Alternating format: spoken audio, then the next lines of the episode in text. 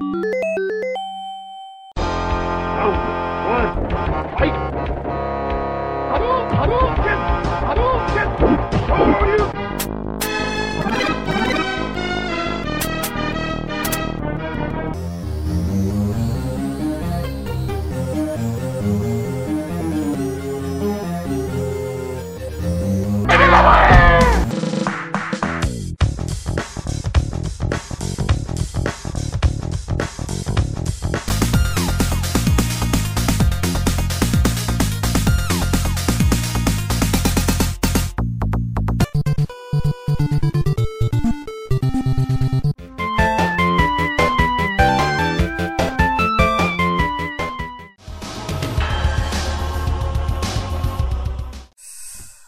Salut à tous et bienvenue pour une nouvelle émission de Retro Gaming. Alors cette fois-ci dans notre euh, émission, on va parler de Resident Evil.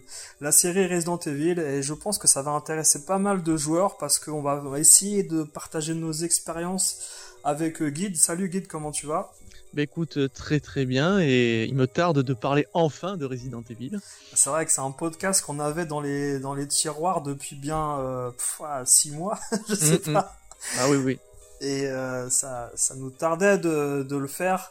On essayait de trouver un, un petit moment euh, posé, on va dire, et puis là, euh, on s'est dit tiens, il faut que, faut qu'on le fasse parce que il y a de l'actualité en plus dans ce jeu du moment, c'est-à-dire qu'on prépare sûrement un Resident Evil 3 en remake sur les consoles next-gen. Et puis il y a eu le 2 qui est sorti il y a, pas si longtemps, qui a fait un énorme succès. Hein. T'en as pensé quoi de ce remake sur les consoles next-gen?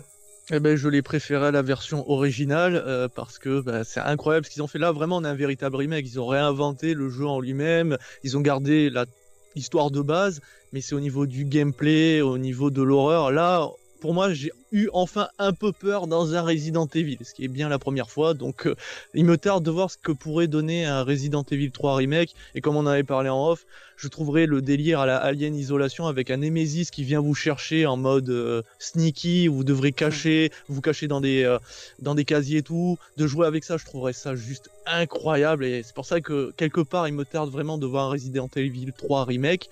Mais des rumeurs disent que c'est peut-être un véritable nouveau Resident Evil. Donc euh, on sait pas. Ouais, c'est vrai que dans, dans l'histoire, on a eu euh, on a eu pas mal de Resident Evil et justement euh, Capcom avait décidé de, de, faire ses remakes sur les, les licences fortes des, des, trois premiers épisodes, je pense. Parce qu'on a eu des remakes aussi sur la, GameCube et, et d'autres consoles avec, tu sais, les, les zéros, les, etc on a eu on a eu les comment il s'appelait attends je couperai là mais c'est quoi le le zéro et l'autre c'était quoi là? Il y avait euh, le euh, premier tout simple ouais. Oui oui c'est le premier mais c'était une version remasterisée. Donc en fait des graphismes beaucoup plus jolis mais le jeu n'avait absolument pas changé. Il n'y avait pas véritablement de nouveauté. Alors que Resident Evil 2 remake c'est un véritable nouveau jeu. C'est à part entière c'est vraiment différent. Ouais tout à fait. Donc voilà, on va on va commencer par le commencement, c'est-à-dire euh, on se retrouve en 1996 et il y a une petite bombe qui sort sur euh, nos PlayStation 1 et c'est un, un extraterrestre ce jeu parce que il reprend tous les codes des films d'horreur de George Romero. Euh, comme il y a eu des Doom à une époque et il y a eu des Tomb Raider, etc. Bah, Resident Evil a créé son propre esprit et je trouve que ce jeu, bah, il restera un peu comme euh, pour les licences Mario sur les Nintendo, un jeu phare de la, de la PS1. Sincèrement, moi, quand j'ai eu ce jeu, j'ai rarement eu un choc euh, aussi, aussi fort en jouant à un jeu vidéo. T'as l'impression vraiment d'être euh, dans un film? Ben en fait, c'est surtout qu'on avait enfin un, jeu d'horreur parce que c'est vrai que les jeux d'horreur pour l'époque, il n'y en avait pas tant que ça. Alors on connaît Alone in the Dark et d'ailleurs on peut dire que RE s'est un peu inspiré, et c'est inspiré d'ailleurs de beaucoup d'autres jeux, on va pas tous les citer, mais il y a eu pas mal d'inspirations, toujours difficile de savoir exactement sur quoi ils ont véritablement pompé et tout, mais c'est vrai que Resident Evil, quand il a déboulé, on a eu un jeu d'horreur. Alors, après, c'est toujours compliqué, mais pour ma part, j'ai jamais eu peur dans les Resident Evil. C'est pour ça que je parlais de Resident Evil 2 Remake qui m'a mis une claque de, de ce côté-là. Mais en fait, c'est en matière de gameplay où enfin on avait l'impression d'être immergé dans un jeu. On n'était pas simplement spectateur, mais on était acteur. On avait véritablement des personnages où on pouvait facilement s'attacher à eux parce qu'on avait euh, euh, ben, la possibilité de les voir véritablement avec de véritables acteurs. D'ailleurs, ce, cette fameuse cinématique qui fait un peu cheap aujourd'hui, on voit de, des acteurs du dimanche payés un, dimanche pour, euh, pour faire une scène. Jail Valentine où tu la vois en train de recharger son flingue, tu fais oh putain, mais qu'est-ce que c'est ce truc? Mais pour l'époque, une cinématique comme ça dans un jeu, c'est énormément de place. Hein. Il faut pas se, il faut pas se, se leurrer. Hein. C'était gourmand en place. Euh, elle était en couleur en plus, sauf la première cinématique, on avait parlé aussi en off, qui elle avait été un petit peu censurée pour nous Européens, euh, qui était en noir et blanc pour éviter de voir les taches de sang, mais qui fonctionnait quand même hein, pour, pour des jeunes enfants ou suivant votre âge. Moi j'étais assez jeune quand j'ai eu Resident Evil. Ça m'avait quand même marqué de voir un peu de sang, de voir des, des créatures s'attaquer à des êtres humains, et là on voyait de véritables acteurs, donc ça, ça a augmenté l'immersion. Et c'est pour ça que je pense que Resident Evil a créé à part entière pas mal de, bah, de choses, que ce soit en matière de gameplay, que ce soit en matière de peur. Euh, et c'est pour ça qu'aujourd'hui, quand tu parles de Resident Evil, bah, on parle souvent des premiers qui ont beaucoup plus marqué que Resident Evil 4, 5, 6, etc. qui eux sont souvent boutés, euh, boudés pardon, et détestés par, par les fans. C'est vrai que quand tu tu te remémores un peu l'histoire et le contexte dans lequel tu es, tu sors quand même d'une époque euh, console 16 bits où tu jouais à Mario, tu jouais à mm. Sonic, et là, tu te retrouves avec un jeu euh, interactif pratiquement parce que tu as la scène, euh, la scène d'intro comme il pouvait avoir sur Mega CD à l'époque avec des, jeux comme Night Trap, etc. Tu as, l'impression que on va te demander d'accomplir une mission à travers des personnages qui vont te parler et que tu pourras incarner. Mais finalement, bon, c'est un peu autre chose, le, thème, c'est différent. Mais en fait, tu, tu rentres dans un, dans un jeu vidéo dans lequel tu ne sais pas à quoi t'attendre. Et quand on te met ce côté censure, on, vous prévient, attention, il y aura du sang, tu sais, le, côté marketing qui mm. avait été mis en place à l'époque. Euh, l'intro aussi qui est en noir et blanc. Moi, je me souviens avoir montré euh, le début du jeu quand je jouais et puis qu'il y avait des enfants ou frères et sœurs à côté de moi.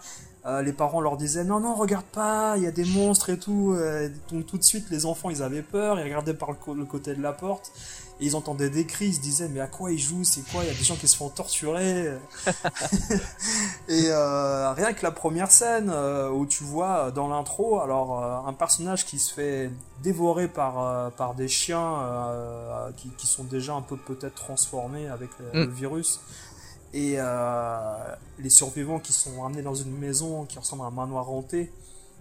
Euh, toute cette scène euh, qui est digne des, plus grands films d'horreur de l'époque, des années 80, même 70. et puis tu, ressens vraiment la peur parce que c'est l'inconnu qui va, venir à toi directement dans un jeu vidéo où tu es censé t'amuser.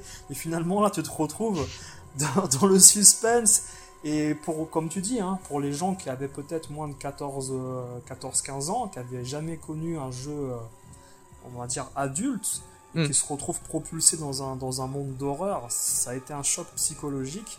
Moi, j'avais, je crois que j'avais 17 ans, ou 18 ans, quelque chose comme ça, donc finalement, euh, c'était pas forcément, peut-être comme toi, une, des une raison pour, les, pour, les, pour laquelle j'aurais peur de jouer à ce jeu-là, mais ça a été quand même un, choc et euh, quand tu quand tu euh, te remémores l'histoire euh, du jeu avec cette petite intro avec le lancement la petite musique derrière qui, qui, fait un peu peur etc il y a plein de choses plein de signes qui te montrent que tu vas être dans un dans un jeu vraiment passionnant et du jamais vu surtout.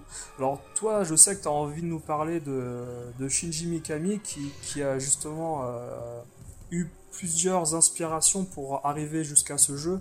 Euh, si tu peux nous en parler, vas-y, je te laisse. Bon ben alors pour Mikami, donc je suis un grand fan de cet homme, il adore les, jeux d'horreur, en tout cas c'est ce qu'il produit le plus.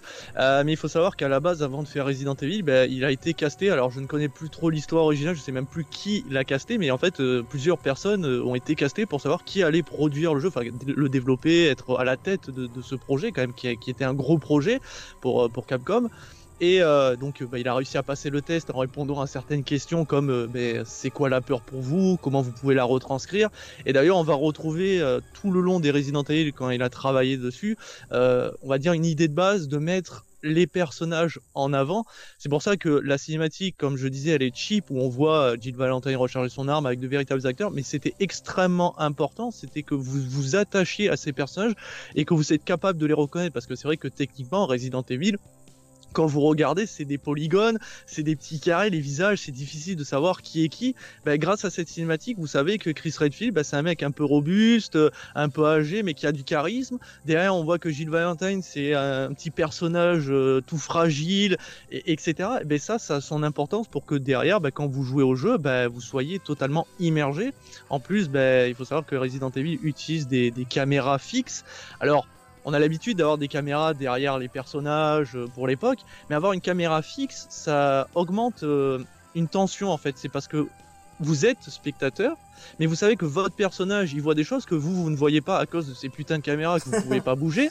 Mais en plus de ça, il y a un côté malsain, c'est qu'en gros, si vous, vous voyez ça, est-ce que quelqu'un d'autre ne le voit pas? Donc en gros, euh, vous, jouez, enfin, vous jouez les voyeurs, mais quelque part, peut-être qu'il y a, a quelqu'un d'autre dans le manoir qui joue les voyeurs et qui est en train d'attendre que votre personnage meure. Et ça, c'est très malsain. D'ailleurs, Mikami a, créé une scène assez intéressante avec le, zombie qui mange une tête et on voit la tête rouler, qui a marqué les esprits. Et en fait, on se rend compte que dans le premier Resident Evil, il n'y a pas 50 millions de scènes ultra gore, ultra glauques. Euh, il y a la scène du chien qui sort euh, du vitrail qui vous fait, euh, qui vous fait peur. Ça a marqué. Mais en fait, étrangement, il n'y en a pas 50 millions de scènes comme ça, en fait. Il y en a par-ci, par-là qui sont disposés d'une certaine manière pour augmenter l'intention à nouveau. En plus, bah, il y a toujours une petite ambiance douce, il n'y a pas des musiques tout le temps épiques. Ça aussi, c'est très malsain parce que quand mm. tu regardes la cinématique, tu as une musique euh, genre en mode euh, Rambo, ça c'est explosif et tout, puis tu arrives dans le jeu et tout d'un coup c'est plus calme, c'est plat. Mm. Et c'est pour moi la force de Mikami, c'est d'arriver à retranscrire différentes peurs dans un même jeu en fait. Et d'ailleurs, on va le voir. Tout le long du jeu, il y a des phobies qui sont montrées, comme les araignées géantes. Tu te dis, mais qu'est-ce que ça branle là? Mais en fait, mm. c'est juste parce que c'est une peur parmi tant d'autres qui a été placée d'une manière assez intelligente pour que certains se trouvent euh, dans une situation un peu malsaine, euh, de malaise. Et ça fonctionne. Et c'est ça qui est incroyable. Et ça, ça a été pensé. Alors, je dis Mikami, mais bien sûr, il y a des hommes et des femmes derrière tout le jeu. Hein. Il n'y a pas que lui. Mais euh, il faut reconnaître que cet homme a bah, il a, un sens euh, inné, je trouve, pour l'horreur. Il arrive bien le retranscrire dans un jeu, et c'est pour ça que quand on parle du, premier Resident Evil, il est extrêmement marquant, pas dans la façon de nous faire peur, mais dans toutes ses manières d'arriver à nous, à nous mettre mal à l'aise. Et ça, je trouve c'est incroyable.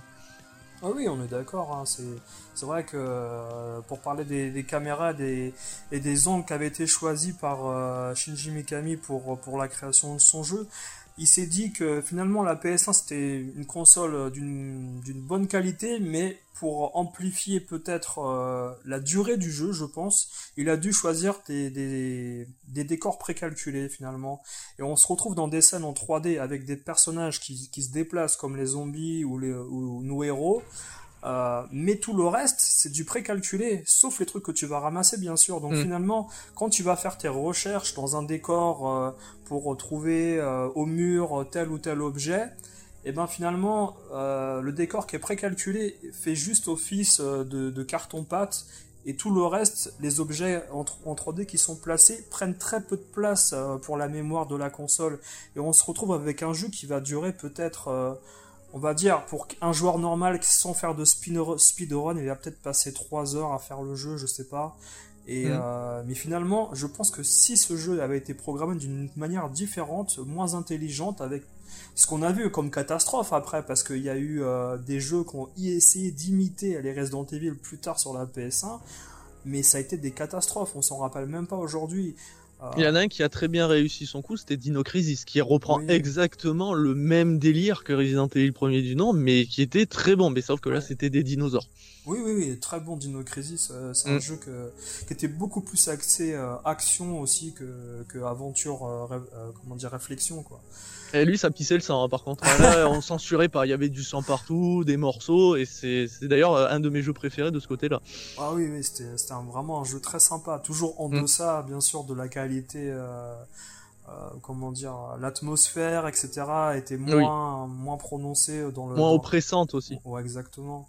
Mais c'est vrai que quand tu, quand tu as parlé de l'atmosphère oppressante, moi je me souviens très bien de ces musiques qui gèrent les temps morts, les temps faibles, où mm. tu dois lire quelque chose, un texte, euh, un manuscrit que tu as découvert, qui a été laissé par un mort.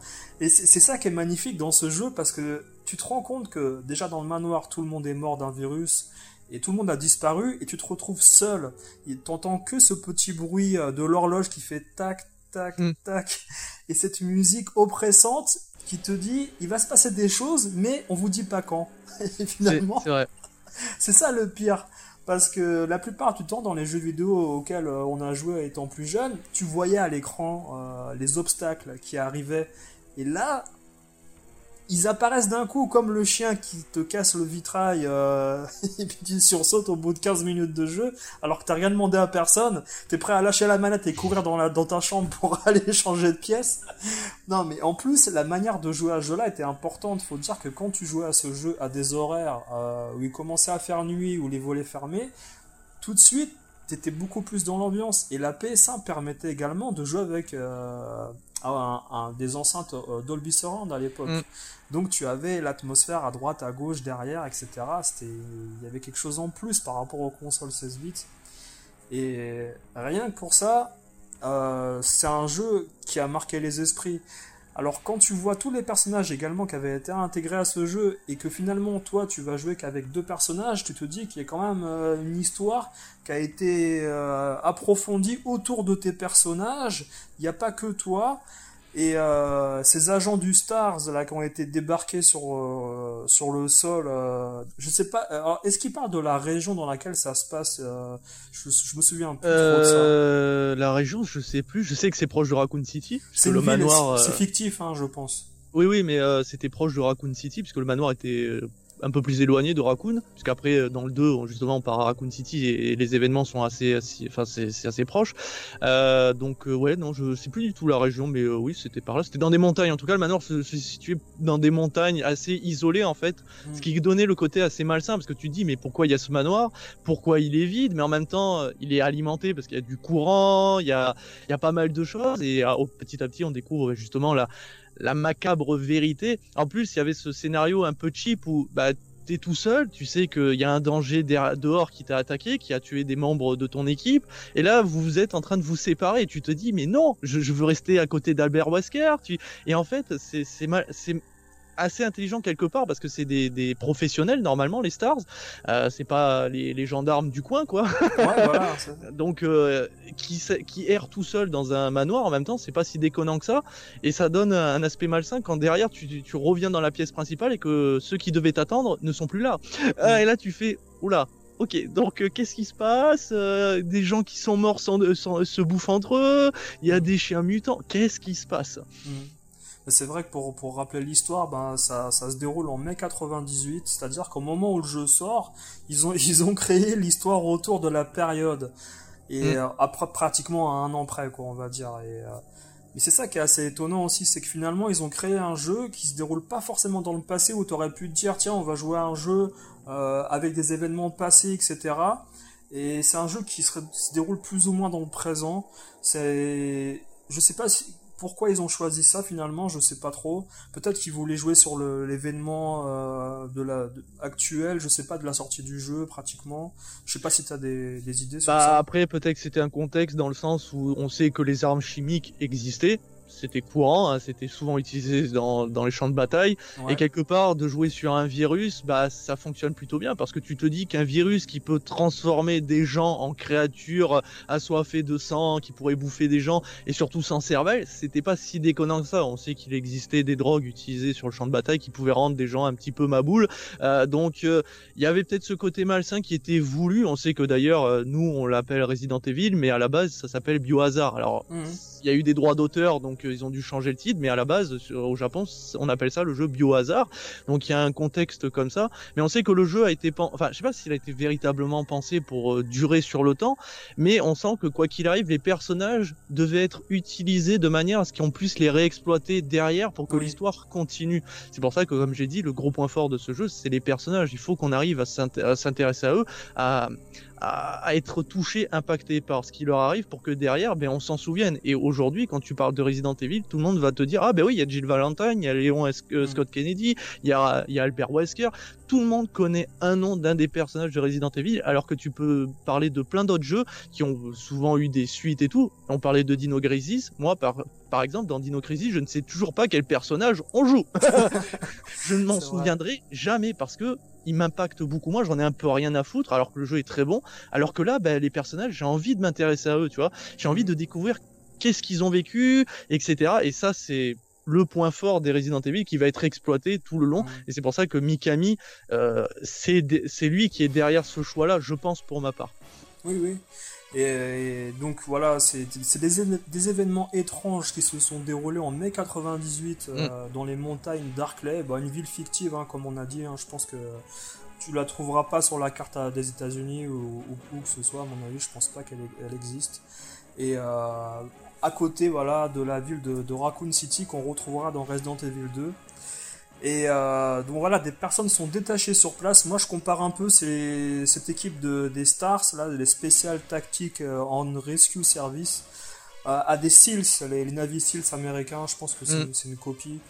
Et voilà, ces deux équipes sont dépêchées sur place. T'as une équipe qui s'écrase avec l'hélicoptère, je crois, et qui sont qui disparaissent et tu te retrouves avec euh, les deux personnages qui restent finalement, parce qu'il y a un moment donné, voilà, ils sont attaqués par des, chiens errants, on va dire. Mais c'est plus euh, voilà, des chiens modifiés par, le virus. Et on se retrouve dans un, dans un manoir hanté, et puis là, tout commence, c'est-à-dire que la plupart des films d'horreur, on te dit toujours euh, ne vous séparez pas parce que finalement vous allez tous y rester, vaut mieux rester en groupe. Mais non, la première chose qu'ils font, c'est se séparer dès l'entrée du manoir. Donc euh, tu incarnes euh, Chris Redfield ou Jill Valentine. Et puis euh, je crois que Jill Valentine, quand tu jouais avec la fille, bizarrement le jeu était plus facile. C'était pas ça l'histoire, je crois. je crois qu'elle avait un meilleur inventaire. Je crois qu'il y avait ah plus de place. Je sais plus si c'était elle ou lui. Je sais plus si c'était le qui qui était en mode. bah oui, techniquement, techniquement, euh, oui, la fille, euh, c'est la fragile, donc on lui offre. D'ailleurs, faut savoir que Jill Valentine se fait très souvent sauver par euh, Barry Burton, qui est un des autres membres qui a survécu, et il vient souvent la, la sauver de situations un peu critiques ou tentaculaires.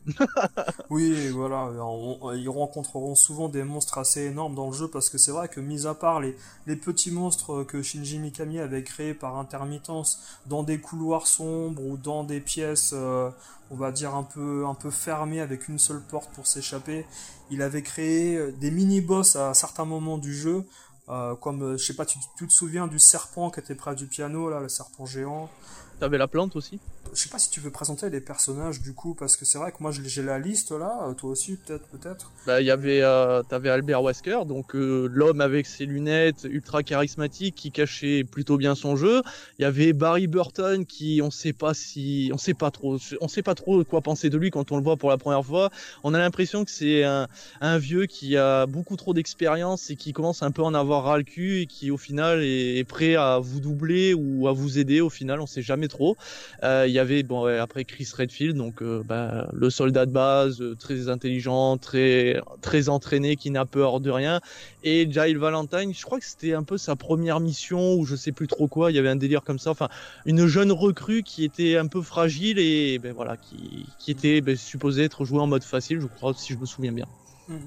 Et puis dans, dans l'autre équipe, il y a une autre équipe, c'est l'équipe Bravo. Là, c'était l'équipe Alpha. Il y a aussi Joseph Frost, spécialiste en transport. Et voilà, ils ont tous des spécialités un peu. Ça, me, fait, ça me fait penser, tu sais, à, on, y revient, mais à Street of Rage, on avait parlé de ce jeu, et t'avais la spécialiste en lambada, donc là, je pense qu'elle était, elle était pas du, de la partie là pour la mission dans le manoir, euh, la spécialiste en lambada, ça, il y avait pas trop d'intérêt. Mais bon. Jill Valentine est la seule femme de, de tous les groupes hein, que vous allez croiser, c'est la seule femme, si je dis pas de conneries. Ouais, ouais. En même temps, tu sais, euh, dans Street of Rage, ils avaient emmené une spécialiste en lambada pour aller euh, bazooker des, des gens dans la rue, donc. Euh... je sais pas, bon. Tout était possible. Mm. Et donc dans l'équipe Bravo, tu avais Enrico Marini, second d'Albert Wesker et chef de mission. Tu avais Edouard Douet, qui était pilote de l'hélicoptère. Forrest, euh, et c'est marrant parce que euh, quand tu regardes en fait, bon, on est honnête, hein, quand on s'est aidé un peu avec Wikipédia pour refaire la liste des personnages, il y a une petite croix à côté de certains personnages qui sont décédés dès le début du jeu, donc c'est assez amusant. Forrest Speyer, tireur d'élite qui a pas fait long feu. Kenneth G. Sullivan, éclaireur décédé dès les premières secondes. Rebecca Chambers, infirmière qui n'a pu sauver personne dans son équipe, bravo. Ils sont tous décédés. Richard Aiken, qui est spécialiste en communication, qui a pu communiquer avec personne. Et puis voilà, donc euh, on ouais, mais quelque part, tu vois, tu lis une liste de gens qui sont professionnels, qui sont surentraînés et qui au final se sont fait décimer en quelques secondes. Euh, donc ça t'augmente euh, le, enfin, ça te montre qu'il y a un grand danger et tu sais même pas si toi tu seras capable de lutter contre. Oui, voilà, et, c'est ça qui amène donc notre équipe Alpha euh, sur les lieux pour euh, aller secourir cette équipe qui a complètement été décimée. Euh, enfin, à la base, ils ne savent pas trop, hein, mais bon. Oui, ils savent pas. Ils vont découvrir au fur et à mesure s'il y en a qui ont survécu ou au contraire s'ils sont tous morts. Ils vont enquêter aussi quelque part parce qu'ils se retrouvent coincés. Ils savent qu'il y a un danger extérieur. Ils savent pas ce qu'il y a à l'intérieur et petit à petit ils vont découvrir que finalement l'intérieur n'était peut-être pas le meilleur endroit. Ouais, tout à fait. Donc finalement, il se retrouve dans ce manoir et, là commencent les questions, commencent les, suppositions, etc. Et l'histoire est assez bien ficelée, hein, parce que petit à petit, on te donne pas tout. Euh, tu découvres au fur et à mesure du jeu des indices qui vont te faire penser à certaines choses qui, ont pu se passer. Alors moi, moi, je t'avoue, étant ado, je me suis dit, euh, on est dans un manoir hanté parce que pour moi, euh, les expériences scientifiques avec un virus, etc. Pour moi, dans mon imagination, euh, je voyais pas ça. Je me suis dit, on est dans un manoir hanté, il va y avoir des démons, des monstres, etc. Et finalement, tu te retrouves avec quelque chose de plus cohérent et de plus tangible. Ouais, et c'est beaucoup plus travaillé finalement parce que servir tout de suite un manoir hanté, c'est trop facile. Bah, on était habitué avec Alone in the Dark, etc. Hein. Ouais, parce que c'est vrai que si, on veut en parler 5 secondes, de Alone in the Dark, c'est un jeu qui avait euh, ce concept de, survival horror, avec ses limites, hein, bien sûr, mais il y avait déjà mm. les caméras placées avec les angles de vue. Euh, le côté, tu sais, tu n'as pas d'armes et tu dois t'échapper d'une pièce ou d'un lieu euh, avec très peu de munitions surtout avec les moyens techniques de, des PC de l'époque, euh, mm. quand Alone in the Dark est sorti, il fallait vraiment que les programmeurs avaient, aient, pardon, euh, tu sais, un, moyen de, contrer la, faible capacité des, mm. ordinateurs pour sortir quelque chose de, cohérent, quoi. Et, là, avec la PS1, on a un peu plus de, munitions à, notre, à notre jeu parce que finalement, tu as un inventaire qui est quelque chose d'important parce que tu ne peux pas non plus transporter énormément de choses. Mm. Donc, dans la logique, euh, moi je reviens encore à, un jeu là qui est, sorti récemment, Red Dead, où tu peux transporter 18 euh, euh, bouteilles de vodka, mais, mais seulement deux flingues. là, dans Resident Evil, si tu veux, t'es limité à un point où tu dois faire des échanges et réfléchir à ta, à ta stratégie pour aller combattre euh, certains zombies à un certain moment, voire les éviter. Parce que t'es obligé d'éviter et de garder tes munitions pour des monstres qui vont apparaître euh, de manière te bloquer carrément le passage. Quoi. Mais tu vois, c'est là où je, je vais pas être vraiment être d'accord parce que beaucoup euh, disent que les premiers Resident Evil, on était souvent à court de munitions, qu'il fallait réfléchir. Mais en fin de compte, si tu regardes, la plupart des gens, quand ils jouent à Resident Evil, ils peuvent tuer tous les monstres parce que tu as largement assez de munitions. En réalité, t'étais pas à court à ce point-là. Alors elles sont planquées, mais elles sont toujours au même endroit parce que le jeu est très scripté en réalité. Euh, oui, il y a forcément ce, ce choix de garder tel objet, de faire attention à son inventaire parce qu'en plus il y a des objets qui vont être utiles pour ouvrir des portes ou euh, déverrouiller certaines énigmes. Et donc c'est des objets qui prennent de la place automatiquement. On peut pas les mettre dans une poche secrète euh, à côté. Euh, forcément, il y avait aussi les soins hein, qu'on pouvait transporter, mais qui prennent encore une fois de la place. donc pour moi, j'ai jamais eu ce souci de manque de munitions. Et c'est pour ça que ça m'a toujours énervé de quand j'entendais dire ouais, mais les, derniers Resident Evil, c'est très orienté action. T'as des munitions partout, tu fais que tuer du zombie. Bah si tu regardes dans le premier Resident Evil, tu tues que du zombie aussi, et t'as un nombre certes limité de munitions, mais t'en as juste assez pour euh, finalement raser tout le monde, hein, et voilà. Oui, en visant bien, c'est toujours le même principe. Bah viser bien, mais je rappelle encore une fois que c'était un visé, enfin c'était une visée automatique. Hein, il fallait se placer devant, enfin se mettre par rapport aux zombies. Donc euh, s'il est en ligne droite, va se mettre en ligne droite. Tu tirais, ça visait quasiment automatique. Enfin, tu pouvais pas rater spécialement. Bon, après c'était compliqué par rapport à la maniabilité qui était pas très agréable par rapport au personnage parce que tu pouvais pas courir tout en tournant ton personnage comme aujourd'hui. Il fallait courir. Après, t'appuies sur la flèche pour euh, tourner ton personnage, donc il tournait sur lui-même pour se mettre euh, dans la bonne direction. C'était très très spécial. Mais hormis ça, euh, tu pouvais tuer facilement les créatures et donc tu manquais rarement de munitions. Enfin, moi, j'ai jamais eu le problème de munitions, mais après, peut-être que certains que si. Après, oui, tu peux rater quelques balles, mais c'était. Euh, c'est les, plus gros consommateurs de munitions, ça reste les boss, forcément. Euh, il y avait aussi les liqueurs qui étaient assez gourmands. Donc à ce moment-là, oui, mais sinon, pas bon. Non, ça, me, ça me fait rire parce que je repense à des, des moments où j'ai connu des gens, moi, qui essayaient, par exemple, au, premier zombie, tu sais, qu'on découvre en train de manger quelqu'un d'autre dans la chambre. Mm. Et euh, de peur, en fait, ils ont tiré au moins 4 ou 5 balles à côté, et finalement il n'y avait plus de munitions, ils se sont mis à essayer de courir, mais le zombie qui t'attrape à la jambe, etc., tu vois, et finalement tu t'es dans un cercle vicieux où tu essayes de t'enfuir, mais à chaque fois tu rencontres un autre zombie, et t'as plus de munitions, tu sais pas où aller, parce que finalement au début du jeu, t'as as le... As le côté découverte et tu ne sais ah pas encore où sont les, les endroits où les munitions sont.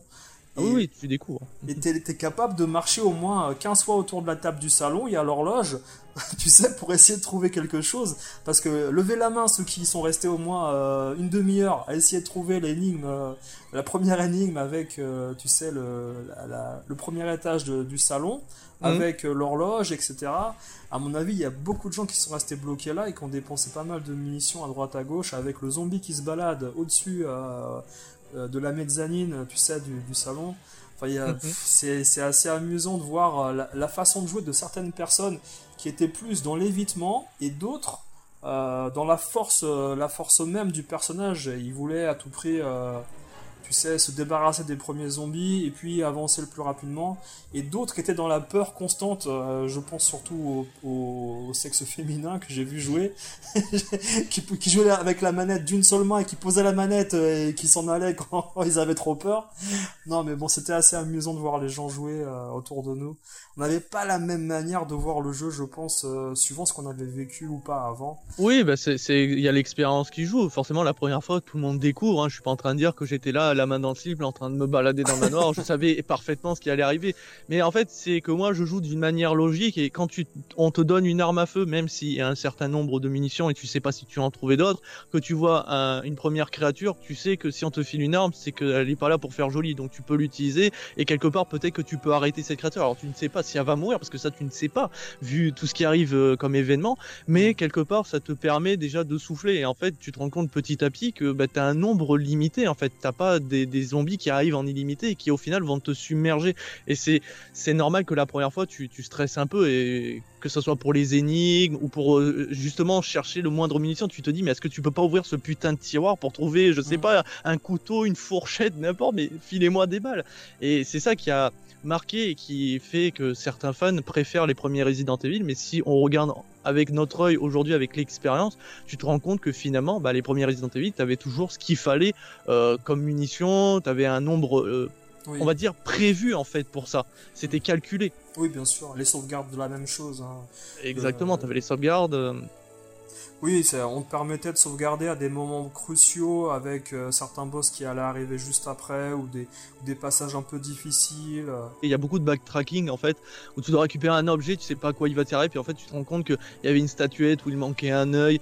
Euh, il n'y avait pas de grosses énigmes à te torturer où il fallait rentrer un code spécifique euh, à telle heure, à tel machin. Donc si, une énigme simple que je sais, c'est celle du piano. Si je dis pas de conneries, t'as Chris avec sa partie, il doit trouver les partitions, je sais pas quoi, parce qu'il sait pas jouer du piano. Et je crois qu'à un moment, il doit demander à Jill Valentine de jouer pour pour lui parce qu'il sait pas jouer ou un truc comme ça. Il y avait un délire euh, que j'aimais bien, mais je je sais à la fin, tu c'est ça. Donc euh, Albert Wesker te dit qu'ils ont créé. Euh, encore un truc encore plus puissant, une arme encore plus évoluée qui est le tyran, sauf que le tyran va, va, tuer Albert si je me souviens bien, enfin en tout cas nous on, pense qu'il est mort, et derrière on va devoir l'affronter avec un énorme lance-roquette qui sera balancé par le mec dans l'hélicoptère et après mm. tout le monde s'échappe. Si je dis plus de conneries, je crois que c'est ça. Oui c'est ça exactement. En, lisant euh, le nombre de boss qu'il y avait dans le jeu, il y avait 4 boss en tout.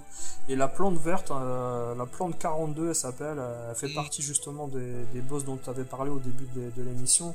Il y a également l'araignée géante. hein. Alors je savais pas pourquoi ils l'ont appelé comme ça, la Black Tiger. Je dirais même pas Tiger parce que c'est avec deux G. Black Tiger, ils ont appelé ça. C'est Ouais, nom- peut-être une vraie araignée qui s'appelle comme ça et qui l'ont grossi. Moi, je sais pas. Ouais, c'est vrai que ça me... Ouais, peut-être. Euh, T'avais donc le serpent géant qui, est- qui était le premier boss aussi euh, au niveau du, du piano. Et euh, celui-là, il était impressionnant quand même parce que je me souviens de...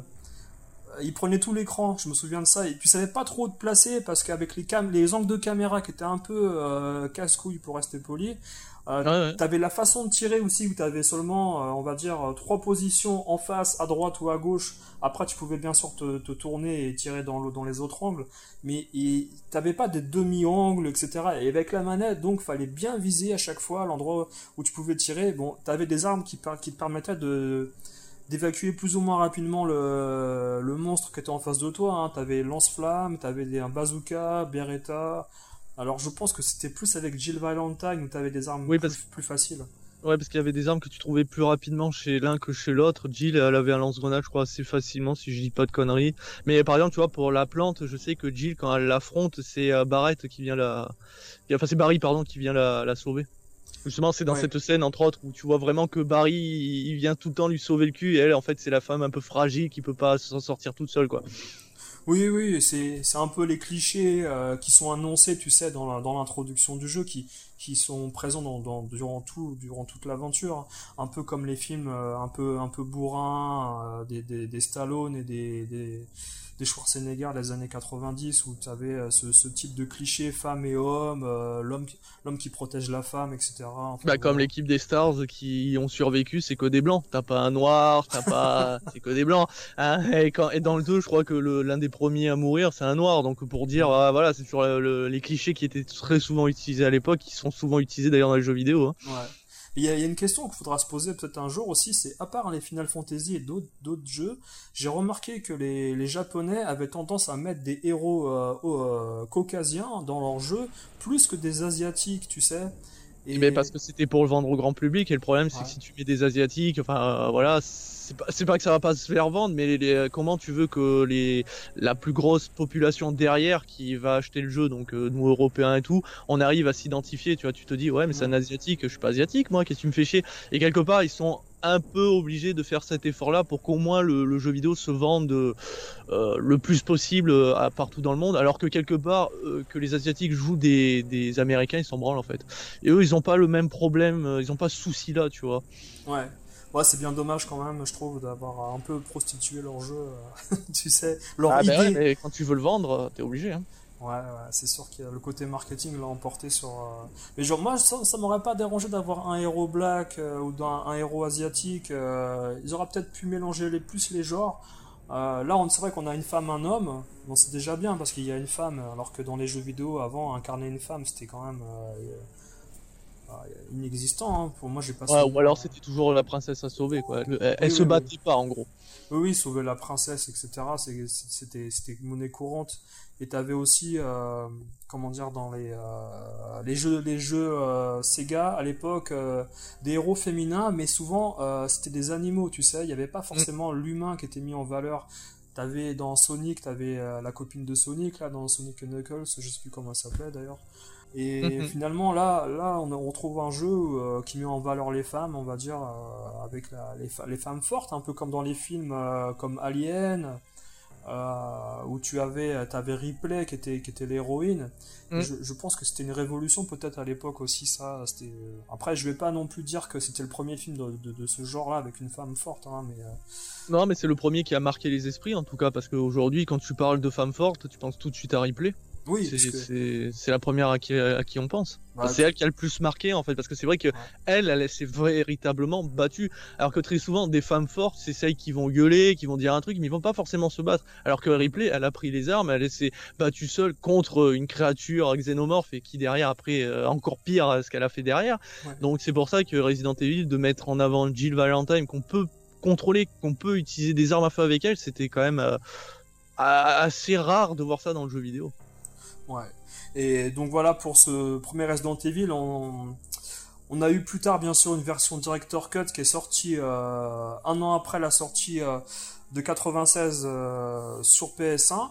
Et moi, l'anecdote que j'ai, bon, malheureusement, j'ai pas forcément pu la vérifier, mais selon les gens que j'ai connus dans le milieu du jeu vidéo sur Paris, dans les boutiques, on m'a parlé d'une histoire comme quoi, ils avaient ressorti cette version Director Cut pour l'Europe, mais malheureusement, les premières versions avaient été colorisées pour l'intro, mais sans la scène de sang où le, personnage se fait déchiqueter euh, comme sur la version japonaise. Donc finalement, plus tard, ils ont ressorti une deuxième version Director Cut pour l'Europe, et ça avait été étouffé finalement dans les premières impressions en usine. Mais bon, j'ai jamais vraiment pu vérifier mm. cette histoire. Moi, j'ai pas eu la version euh, européenne euh, de la première série, qui peut-être, euh, je sais pas, a une certaine valeur, je sais rien, parce que finalement, c'est une version ratée du director cut. Mais bon, voilà, il y avait seulement certains personnages en plus, certaines, pardon, certains objets en plus durant la version director cut qu'il n'y avait pas sur la version normale mais c'était pas non plus une révolution euh, d'avoir cette version là euh, elle n'était pas indispensable elle apportait pas vraiment de nouveaux niveaux de nouveaux boss euh, de, une nouvelle difficulté. C'était enfin c'était le même jeu quoi. Ouais. Le seul avantage qu'il pouvait avoir c'était de pouvoir jouer en avance à Resident Evil 2 dans une version démo. Parce qu'à l'époque, quand vous vouliez jouer à, un jeu en avance, et eh ben ça c'était par les magazines. Il y avait des CD qui étaient vendus dans les magazines. Hmm et il n'y avait pas de téléchargement en ligne. Donc le seul moyen d'avoir euh, de pouvoir tester un jeu en avance, c'était soit euh, d'avoir le CD de démo ou de prendre la version japonaise qui sortait euh, avant la version européenne d'un jeu vidéo. Et moi je me souviens très bien avoir eu par exemple des amis qui avaient cette version de Resident Evil 1 en japonais qui jouaient au mois de mars sur leur console modifiée et euh, moi j'ai attendu par contre la version européenne qui est sortie fin août parce que euh, on comprenait pas forcément grand chose hein, l'histoire mm. quand c'est écrit en japonais dans tout, durant tout le jeu. Euh, tu pouvais juste essayer de comprendre avec les images à l'écran, mais bon finalement t'étais un peu largué côté histoire.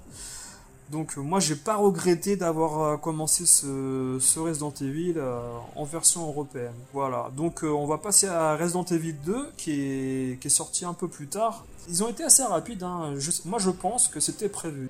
Bah, en fait, ça peut se justifier parce que le moteur graphique est exactement le même. Donc déjà, ça évite de travailler sur un nouveau truc. Alors, je dis pas qu'ils ont utilisé exactement le même, qu'ils ont pas peaufiné. En plus, on est à Raccoon City, les, les décors sont un peu plus grands. Euh, même la, euh, la gendarmerie, enfin la, le, commissariat de police, voilà, est, beaucoup plus grand que, que le manoir à tout. Donc euh, forcément, on gagne en taille, mais quelque part, le moteur graphique est exactement le même. les plans de caméra, bah, ils n'ont pas changé. On utilise les caméras fixes. Il y a que l'histoire qu'on va changer. On va mettre de nouvelles On va, voilà, il y a des choses qui ont changé, mais finalement, on retrouve un peu le même Resident Evil. Mais il y a eu une évolution parce que ce qu'on retrouvait dans le premier Resident Evil, c'était très peu d'ennemis il y en avait quand même pas mal, mais il y en avait mm. très peu qui étaient cachés par-ci par-là, qu'on croisait au fur et à mesure, quelques boss. Et bien forcément, quelque part, bah, on est plus surpris. Donc pour augmenter la peur, et bien il faut augmenter le nombre, ce qui fait que dans Resident Evil 2, on a eu beaucoup plus de créatures à tuer, enfin beaucoup plus de zombies, euh, puisque en plus on est dans une ville. Et là, tout de suite, la peur n'est pas la même, hein, parce que là, on se dit que là, c'est la masse qui peut nous engluer. D'ailleurs, on se souvient que quand tu courais dans le commissariat, des fois, il y avait des bras de zombies qui sortaient des vitres pour essayer de, de t'attraper. Alors la première fois, toi, tu cours collé aux vitres alors qu'en fait il fallait pas, ça, surprenait. Et c'est pour ça que quelque part Resident Evil 2 déjà m'attirait un peu plus parce qu'il y avait un peu plus de nervosité. Euh, d'ailleurs, il y avait toujours les énigmes, il y en avait quelques-unes en plus. Euh, mais les boss, par contre, je m'en souviens pas vraiment. Euh, je crois qu'on croise le tyran, si je dis pas de conneries, assez tardivement. Alors, on, croise Monsieur X là, c'est ça? Monsieur X, à plusieurs étapes du jeu, on l'en croise. Alors, moi je pense que le tyran, à la limite, il a été abandonné dans Resident Evil 1, il est toujours dans le manoir. si bah, tu veux... un peu défoncé quelque part aussi. Hein. Voilà, il, est, il a été bien cramé, etc. par le bazooka. Euh, à la limite, s'il peut se reconstituer, euh, bon, il fait comme il peut. C'est vrai qu'on en a pas parlé dans, le, dans la première partie, mais Umbrella, c'est la société, entre guillemets, qui a fait ses expériences pharmaceutiques euh, sur sur, la ville, avec ce manoir qui a été protégé dans la montagne, avec euh, toutes les, comment dire, les, expériences sur des, sur des corps, sur des animaux, etc., qui ont dégénéré. Et euh, finalement, euh, Umbrella, moi j'ai le sentiment que ça reste assez obscur, même dans le 1, quand tu termines le jeu, t'as pas plus de réponses euh, qu'au début, c'est-à-dire qu'on te dit, voilà, tel monstre est apparu à cause de ci, à cause de ça, des gens sont morts, mais ça reste très obscur. Je sais pas ce que t'en as pensé, toi. Bah en fait, c'est vrai que le premier Resident Evil, il n'y a pas tant d'informations que ça. Enfin, il y en a quelques-unes importantes, mais c'est vrai qu'on joue plus sur l'aspect euh, je vais te trahir avec Albert Wesker, parce qu'au final, bah, c'est lui qui te trahit, tu, il t'explique le pourquoi et tout. Mais en fait, tu te dis, mais ouais, mais quel était l'objectif de ce virus? Est-ce qu'il voulait vraiment créer une nouvelle arme pour après euh, euh, amasser de la thune? Mais quand tu vois l'arme, tu te dis, c'est peut-être pas bon de l'utiliser. Mais en fait, de ce qu'on comprend juste, enfin en tout cas moi ce que j'avais compris quand j'étais plus jeune, c'est qu'en gros le virus s'est un peu échappé, si on peut dire, et qu'en gros ça a contaminé Raccoon City. C'est pour ça que euh, voilà. Euh, mais on sait que Umbrella avait fait des tests en amont, justement dans ce manoir, le manoir qui cachait justement un labo scientifique. Enfin, y a le manoir avec plusieurs étages, avec plein de trucs obscurs, ultra cachés, avec des plantes. Ils ont d'abord testé, c'est parce qu'en en fait c'était une plante que je crois qui avait été récupérée en Afrique ou je sais plus trop quoi. Et après, grâce à cette plante, ils pouvaient euh, donc dupliquer les molécules et après faire des virus et après les tester donc sur des animaux, ce qui a donné des chiens mutants. Euh, ça a augmenté la taille des araignées, on sait pas pourquoi. Ça aussi, ça n'a aucun sens. Pourquoi ça n'augmente pas la taille du chien? Non, c'est que sur les araignées, les serpents, ça augmente leur taille, d'accord.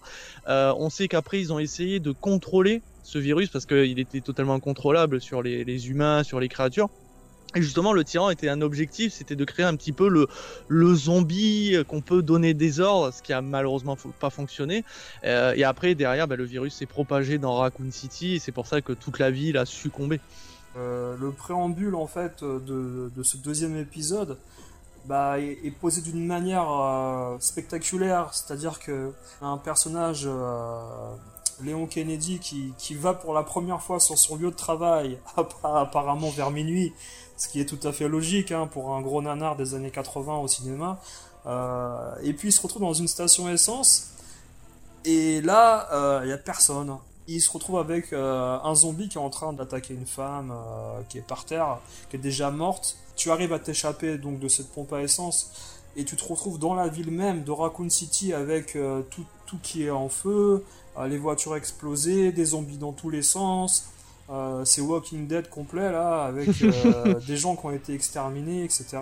Et tu te retrouves dans un commissariat où tu devais travailler logiquement avec tes collègues ce soir-là.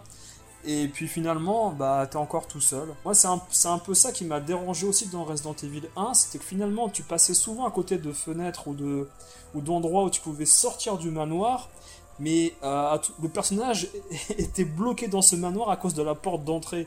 Et les histoires de porte aussi dont on n'a pas parlé, parce que finalement, quand tu changeais de, de pièce, t'avais ce chargement à chaque fois avec la porte qui grinçait, et tu arrivais dans une autre pièce tu ne savais pas forcément où tu étais, etc.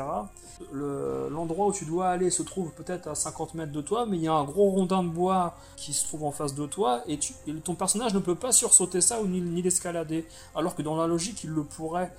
Et tu dois faire tout le tour des pièces pour arriver à tel ou tel endroit. Et je trouve ça un peu dommage finalement dans, l'esprit euh, redondant, tu sais, de, des énigmes euh, qui, ont été ajoutées à, cette deuxième version du jeu mais sans forcément avoir de logique euh, par moment. De toute façon, moi je fais partie de ceux qui comprennent pas quel est l'intérêt d'avoir des énigmes dans les Resident Evil quand tu vois ce qu'elles apportent dans un sens. Alors oui, ça apporte un peu de complexité pour certaines, après ça a été un peu perdu suivant les épisodes, mais je veux dire, euh, pour l'exemple, tu avais des énigmes du genre récupérer un objet, le placer dans cette statue, cette statue au moment où tu places l'objet, elle se tourne et tu trouves par exemple un paquet de munitions, et là tu te dis, mais qui aurait fait ça quoi? Ça n'a strictement aucun sens. Alors, bien sûr, tu peux passer à côté, mais pourquoi c'est ça? Pourquoi qui a foutu ces munitions dans cette putain de statue? Ça n'a strictement aucun sens. Et les gens adorent ça parce que ça apporte, on va dire, un gameplay un peu différent. Ça te permet de réfléchir un peu. Alors, il y a des énigmes qui peuvent avoir un intérêt pour te sortir de la situation parce que t'es bloqué et tu dois récupérer tel objet, euh, les placer dans tel endroit et ça et ça ouvre la porte. C'est vrai que ouais, quelque part tu te dis ça, ça a du sens, mais au final, est-ce que ça rajoute pas un peu euh, de, la lenteur quelque part? Euh, pour moi, ça apporte rien au final, tu vois. C'est comme dans Resident Evil 2 Remake, à un moment, t'as un, t'as une, as un objet qui est bloqué par du scotch et tant que t'as pas trouvé de couteau, tu peux pas l'ouvrir pour ouvrir la porte. Et là, tu fais, ouais, mais quand même, t'as ton doigt qui, qui, hein, ton doigt, t'enlèves le scotch, hein. Il a été posé avec un doigt, donc tu peux l'enlever avec un doigt. Bon, voilà. Après, on peut chipoter, mais je trouve que les, énigmes n'apportent pas spécialement grand chose, euh, alors que le jeu en lui-même, si tu retires toutes les énigmes, il est toujours aussi, il est toujours aussi bon, quoi. Hmm. C'est vrai que t'as as, beaucoup mieux résumé ce que, ce que je voulais dire dès le début. C'est vrai que c'est assez simple finalement, mais qui a foutu ça dans la statue quoi? Tu te dis, mais il y a un connard qui veut pas que tu sortes de la, de, du commissariat quoi, c'est ça. Il savait, Alors après, il, savait que t'allais venir, il savait que t'allais venir et il voulait te faire chier. Tu vois mais justement, c'est ça, c'est pour ça que les caméras fixes, tu te dis, mais en fait, c'est un mec qui a posé ses caméras et qui veut regarder les gens jouer. Et en fait, ça donne un aspect saut, tu vois, comme le film où t'as le mec qui te regarde, qui t'espionne, qui te regarde euh, essayer de, de, déverrouiller cette énigme, mais en même temps, il te pose un petit piège ou derrière, il t'offre une petite friandise qui, qui n'a aucun sens d'être là, mais il le fait parce que comme ça, il s'amuse encore plus. Il se et dans un sens, ça fonctionne, mais tu te dis, c'est quand même bien con de cacher des munitions derrière cette statue. ça veut dire, ça, n'apporte rien. Ça n'apporte. Il y a plein, il y a plein d'énigmes comme ça. Mm. Euh, par contre, c'est vrai que le côté action de ce jeu-là est supérieur. Euh, l'intensité, l'action est supérieure. Il y a moins de moments faibles où tu dois réfléchir. Euh, où tu dois te poser devant une statue en train de te dire attends pourquoi il a mis une statue là? Pourquoi les carreaux sont tels ou tels? Enfin je veux dire tu te poses moins de questions parce que tu as moins de temps mort. Tu es toujours en train d'avancer un peu plus rapidement. Aussi je pense qu'ils ont mieux géré le temps euh, tu sais de, de réflexion et d'action. C'est à dire que tu as des moments en fait il y a il y, y a des portes ouvertes et euh, tu te dis tiens c'est automatiquement par là. Et finalement tu, passes moins de temps à chercher des, portes et des, nouvelles pièces comme dans le 1 où tu fais 15 fois la tour de la, le tour de la table du salon et 15 fois le tour du jardin parce que tu sais plus où aller. Là tout est un, un peu plus scripté un peu plus euh, cohérent dans la façon d'avancer même si les énigmes euh, c'est vrai comme on disait les énigmes tu te dis mais pourquoi elles sont là? Ça n'apporte pratiquement rien au côté échappatoire parce que ça, ça te ralentit finalement euh, casser une fenêtre ou ou je veux dire, euh, prendre un bout de bois par terre et péter une porte, euh, ça aurait été dix fois plus rapide dans la logique de l'histoire. Ben non, le mec il va chercher un couteau pour, euh, pour enlever du scotch. Mais quelque part, tu, tu perds cet aspect réaliste qu'ils ont un peu cherché. Et c'est pour ça que d'un côté, le premier Resident Evil était tellement fermé dans un manoir, dans des pièces très fermées, que quand tu arrives dans ce Resident Evil 2 qui est presque ouvert, si on, ça donne cette illusion d'ouverture parce que c'est une ville et tout, bah, tu respires quelque part. Et là aussi, en fait, si on regarde, Resident Evil reprend exactement le même aspect que les aliens, comme on a parlé, euh, parce qu'en fait, les aliens, bah, au début, t'as qu'une créature qui est dangereuse, mais après, derrière, il faut augmenter le danger, donc tu augmentes le nombre de créatures. Et Resident Evil reprend cet aspect-là, puisque dans les premiers, le premier Resident Evil, t'as très peu de, créatures, puis derrière, tu augmentes le nombre, euh, puis après, dans Resident Evil 3, bah, le nombre ne suffit pas, donc tu crées une super créature qui n'est autre que le Nemesis, et il y a que comme ça que, en fait, Resident Evil a réussi à évoluer, mais dans un, dans un sens, tu te dis, mais est-ce que tu as réussi à garder toujours ce fun qui t'a habité? Est-ce que l'horreur fonctionne toujours? Et le problème, c'est que là, encore une fois, Resident Evil 2, bah la peur, tu l'as pas tant que ça. D'ailleurs, je m'étais gouré sur les créatures, j'avais dit des liqueurs, mais en fait c'était des hunters dans le premier, et les liqueurs sont apparus dans le 2, donc je, m'en excuse. Mais euh, comme quoi, voyez, tu, y a, les créatures se ressemblent pas, mais en même temps, elles sont quand même marquantes au final dans leur aspect. Et c'est vrai que les liqueurs m'ont tellement marqué dans ce Resident Evil 2, cet aspect euh, humanoïde dégueulasse qui peut s'agripper au plafond avec leurs grandes langues, mm. qui sont aveugles, mais c'est stressant et ça j'aimais bien ce, côté-là. Mm. Et c'est vrai que quand tu rencontres certains, certaines créatures, elles sont placées dans des endroits sombres et toujours euh, dans des moments faibles de, tension, c'est-à-dire que euh, je pense que là, euh, les créateurs du jeu ont fait encore monter le, le, côté comment dire, sursaut, tu sais, jumpscare mm. qu'on a dans les films actuels, avec euh, toutes ces créatures qui apparaissent vraiment dans la pénombre. Et tu as aussi le, fait que toutes les pièces par rapport au, premier Resident Evil sont, dans la, sont, plongées dans l'ombre parce que tu, dois toujours te servir d'une lampe torche pour éclairer, alors que dans le 1, souvent les pièces sont éclairées de base. Et il y, a, encore plus ce côté oppressant qui est, amplifié dans, dans, ce Resident Evil 2. Euh, le seul truc, moi, qui m'a un peu dérangé, c'est que l'histoire se, termine assez rapidement par rapport au 1 où tu es plus dans la recherche, etc. Là, c'est vraiment un, un, jeu popcorn, action, où tu avances assez vite. Euh, L'intérêt, bien sûr, c'est de faire le jeu avec les deux personnages qui sont proposés au début du jeu, parce que euh, là, Capcom a été très fort, c'est-à-dire qu'ils ont sorti un jeu un an et demi après le, après le premier. Dû au manque de temps, je pense qu'ils se sont dit, tiens, on va faire un jeu avec deux personnages avec lesquels vous pourrez jouer, mais finalement les décors sont, repris dans, dans l'histoire de l'autre personnage et tu refais un peu le même jeu une deuxième fois avec des dialogues peut-être différents, des rencontres différentes. Mais Capcom a été très malin sur ce côté-là parce qu'ils ont pu nous servir un jeu assez long au final, mais euh, c'est un peu du réchauffé sur les deux CD quoi, voilà. Après, je crois qu'il y a une histoire de vraie fin ou fausse fin suivant comment tu joues, je sais pas quoi. Mais après, c'est vrai que le premier Resident Evil, en fait, quoi que tu fassiez, quand tu jouais les deux personnages, t'avais t'étais dans le même lieu en fait alors que là tu disais bah avoir deux personnages ils peuvent aller de différents lieux ils peuvent s'entraider et ils ont pas poussé le concept euh, dans ce délire là et au final tu revois toujours un peu les mêmes paysages tu fais un peu la même chose Ouais. et, et au final que tu joues euh, que ce soit Léon ou l'autre bah pff, ouais t'es pas si gagnant que ça quelque part à moins d'avoir la vraie fin. Mais euh, moi c'est surtout au niveau de l'histoire que j'étais un peu déçu dans le sens où comme tu l'as dit il manquait pas mal d'informations un petit peu dans le 1 où t'étais pas très sûr de ce qu'avait vraiment fait Umbrella. Et là on te parle à nouveau du virus G on te sort euh, maintenant qu'il y a Ada Wong et, là tu enchaînes encore des nouveaux personnages tu te dis oh putain qu'est-ce qui va arriver qu'est-ce qu'a fait Umbrella qu'est-ce qui peut se passer? Et c'est vrai que t'as encore une fois un peu perdu t'as pas tant que ça de réponse. C'est un peu dommage Ouais, c'est un, un, un, tu restes sur ta fin. Moi, c'est le sentiment que j'ai eu parce que pour l'anecdote, hein, euh, j'ai dû finir le jeu euh, le soir où je l'ai eu, c'est-à-dire j'ai eu le jeu, le jeu même le jour de, la, de sa sortie euh, en Amérique. Et euh, je l'ai- j'ai pu l'avoir en import sur Paris. Et quand je l'ai, quand j'ai mis le jeu, je l'ai terminé le soir même avec euh, le personnage masculin parce que je savais qu'en jouant avec Claire, ça serait plus facile. Donc j'ai pris Léon Kennedy, Claire qui est la sœur donc de Chris Redfield euh, qui est dans le manoir. Et, euh, et donc voilà, tu joues avec Léon, tu finis le jeu en 2h50 voire 3h. Et, quand tu recommences le jeu avec Claire, tu refais exactement les mêmes décors, le même circuit pratiquement au début du jeu, jusqu'au moment, je crois, de l'hélicoptère qui s'écrase. euh, mais jusqu'à jusqu'à cet endroit-là, bah tu refais les mêmes énigmes plus ou moins. Enfin, c'est un peu décevant. J'ai trouvé ça vraiment que Capcom c'était un peu euh, fichu de certains joueurs euh, fans, et j'ai ressenti ce jeu comme un add-on. Bah, Après, on peut reprocher pas mal de choses, mais faut, faut prendre le contexte quand il est sorti. Le premier a vraiment cartonné, il a surpris, et quand tu te dis que un an après, t'as un deuxième épisode, tu, peux que foncer dessus.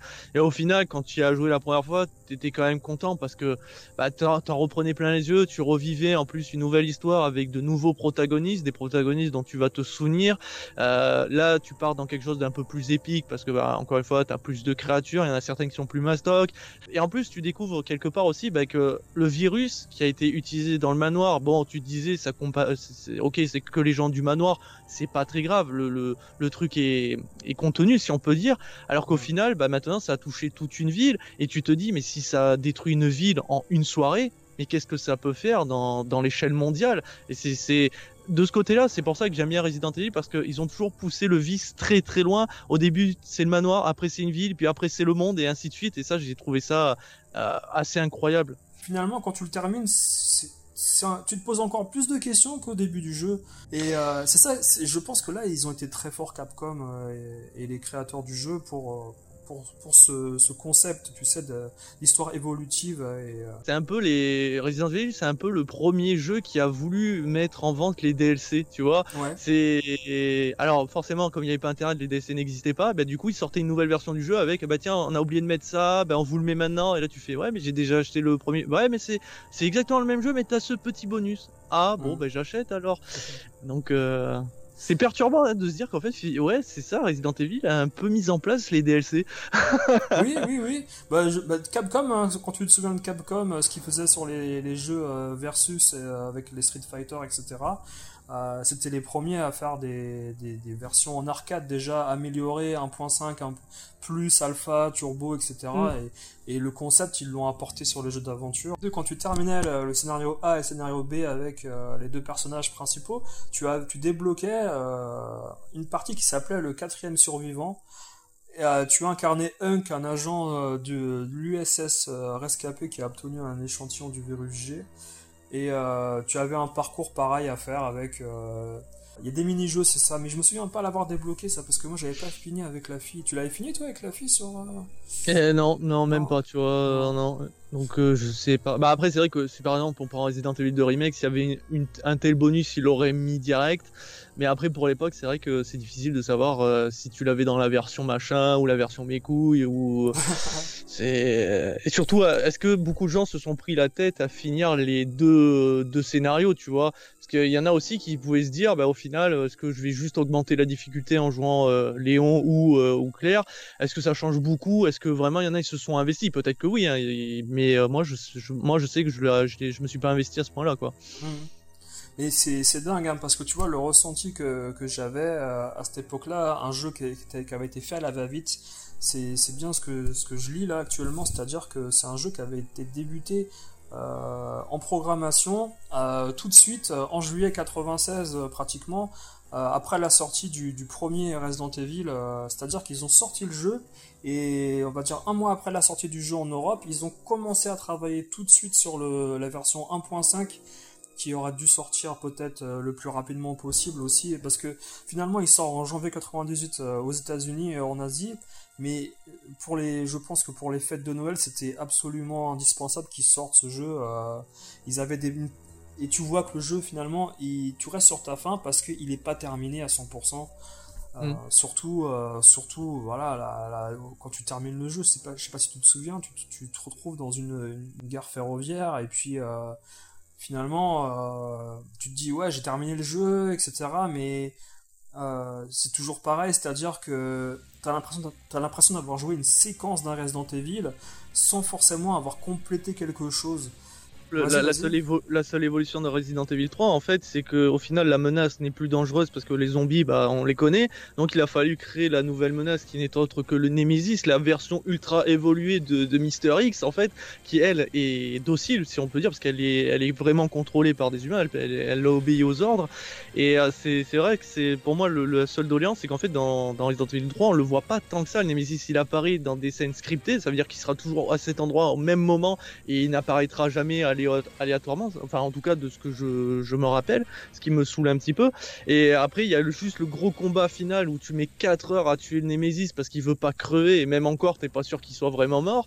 Donc c'est vrai que par les Resident Evil 3 c'est toujours compliqué parce que je sais que beaucoup ont grave adoré le 2 mais le 3 pas tant que ça. Et donc Resident Evil 3 se, se déroule 24 heures avant Resident Evil 2.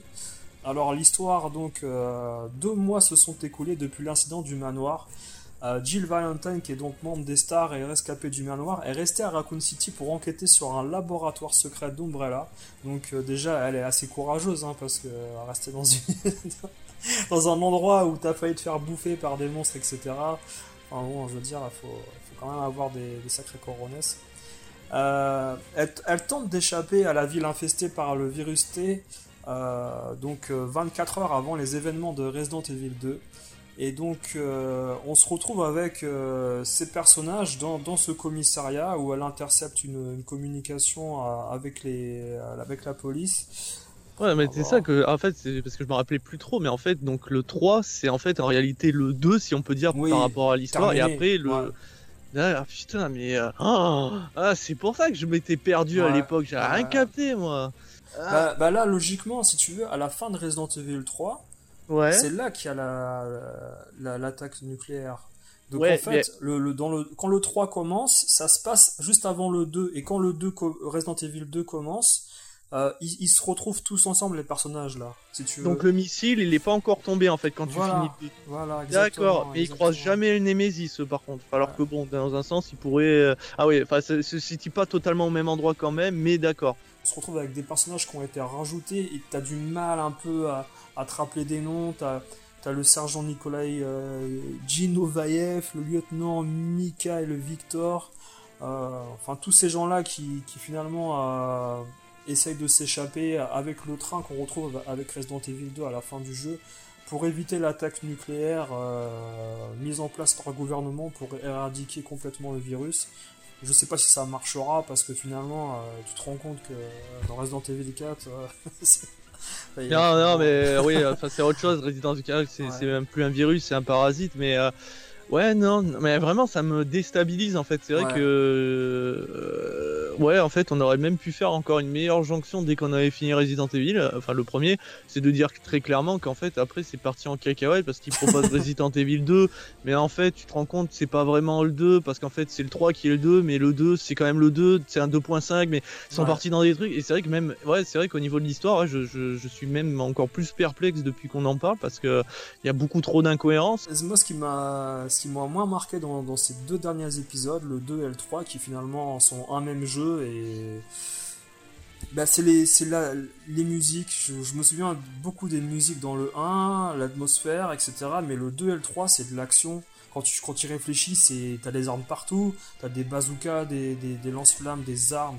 Enfin, après, as, bien sûr, t'as toujours le problème avec euh, le ruban d'encre là qui te permet de sauvegarder qu'il faut pas utiliser dans tous les sens non plus, il faut l'utiliser une fois dans des points importants, mais t'as as, plus le côté action-destruction euh, que le côté euh, survival horror. Pour moi, le, côté survival horror, il a été un peu galvaudé euh, dans, dans, ces derniers opus, où c'est de la boucherie. Pour moi, c'est de la boucherie, c'est un, un jeu qui est devenu gore, mais c'est de la violence gratuite finalement qui se passe à l'écran. Mais parce que finalement, comme le, souci, c'est que pour faire peur à nouveau, tu es obligé d'augmenter la menace. Mais si tu augmentes la menace, tu es obligé quelque part de pouvoir la contrer. Et pour la contrer, bah, tu es obligé d'augmenter les armes, le nombre de munitions. Et quelque part, bah, derrière, ils ont essayé de faire en sorte que tu puisses pas sauvegarder autant que tu veux, donc avec ces rubans ancreurs. Et au final, c'est ce qui te manque le plus, parce que tu veux presque plus sauvegarder que de réserver des munitions parce qu'au final bah t'as as ce qu'il faut même si le jeu reste difficile quand même parce que la visée les ennemis qui peuvent sauter t'as quand même beaucoup plus d'ennemis. Euh, le Nemesis au final ça sert à rien de l'affronter parce que de toute façon tu peux pas le buter tu peux juste le ralentir. Donc au final lui tu t'en occupes jamais. Euh, mais euh, ouais c'est mais les Resident Evil ça a toujours été un peu porté action. Mais on a toujours eu cette illusion que comme le premier t'avais pas tant d'ennemis que ça, bah oui, c'était un véritable survival horror. Mais en fait, c'est des survival horror, sauf que bah, il faut que tu puisses survivre. Après, il existe des jeux où tu peux avoir beaucoup d'ennemis et tu peux survivre sans avoir des armes à feu. Mais à ce moment-là, c'est pas le même délire. Or là, le but, c'est que tu contrôles des personnages qui peuvent affronter cette menace, et pour qu'ils l'affrontent, tu vas pas leur mettre simplement un cure-dent. Tu es obligé de les équiper. Euh, quand tu regardes euh, et que tu lis l'anecdote euh, des, programmeurs qui ont voulu faire dans cette version, alors au Japon, c'est toujours du biohazard, hein. il n'y a pas le problème de licence avec les États-Unis, avec le, groupe hmm. chimique, etc. Là, c'est c'est un Biohazard 1.9 qui voulait appeler ce jeu-là. C'est-à-dire un jeu indépendant, un hors-série sur ce, jeu, sur ce Resident Evil et, et pas faire le 3 directement. Parce que pour eux, ce n'était pas un jeu abouti. Je pense que le 4 finalement qui sort plus tard est plus représentatif du 3. Alors que le 3 finalement, qui est sorti sur PS1, c'est plus euh, la suite du 2 quoi, à la limite. Mais bon là... Tu le ressens quand, quand tu es fan de la série et que tu comprends un peu ce qui, se passe dans le jeu, avec tous ces chamboulements, revenir 24 heures en arrière, etc. Je pense que cette série-là, sur PS1, se termine un peu mal dans la cohérence de l'histoire. Tu as toujours la même question. Tu te rends compte qu'Umbrella, c'est 80 000 personnes à chaque fois qui apparaissent à droite à gauche sans, forcément. Tu sais pas pourquoi ils ont créé ce virus. Au début, tu te dis, tiens, ça va être le gouvernement qui a créé ça, et finalement, tu te rends compte que c'est des gens indépendants. Enfin bon, tu, te dis que c'est peut-être une secte ou euh, la scientologie ou je ne sais qui, mais je veux dire le côté historique et euh, que tu pourrais associé à Resident Evil, il a disparu depuis la fin du 1. étrangement, en fait, on, a souvent critiqué les, films Resident Evil parce qu'ils sont très mauvais, mais étrangement, ils ont plus de cohérence que les films, enfin les jeux que nous avons là. Au final, tu te rends compte qu'à l'époque, c'est sorti et ça a fait gueuler personne parce que tu, tu enchaînais les jeux et tu posais pas ce genre de questions. Mais maintenant, avec du recul, c'est vrai que, bah, ouais, il y a quand même un problème scénaristique, ça se suit très mal. Et, c'est pour ça que là, on voit que, par exemple, les deux événements se déroulent à Raccoon City quelque part, euh, tu as toujours le, euh, comment ça s'appelle, le, commissariat, mais que d'un côté, euh, Resident Evil 3, c'est plus ouvert parce que tu as les rues et tout, alors que finalement, Resident Evil 2, tu te concentres énormément sur le commissariat. Et tu te dis, pourquoi cette différence? Et cette différence, c'est dû qu'en fait, ils ont voulu aller beaucoup trop vite parce que le premier je sais pas comment ils savaient que ça allait avoir du succès ou peut-être qu'ils avaient peur que ça marche pas ils se sont dit au cas où on va en préparer très vite un deuxième comme ça si le premier marche pas trop on leur dit regardez le 2 il sera encore mieux mais ils ont euh, voulu aller tellement vite qu'ils ont fait n'importe quoi sur le scénario et ils se sont emmêlés les pinceaux on est d'accord.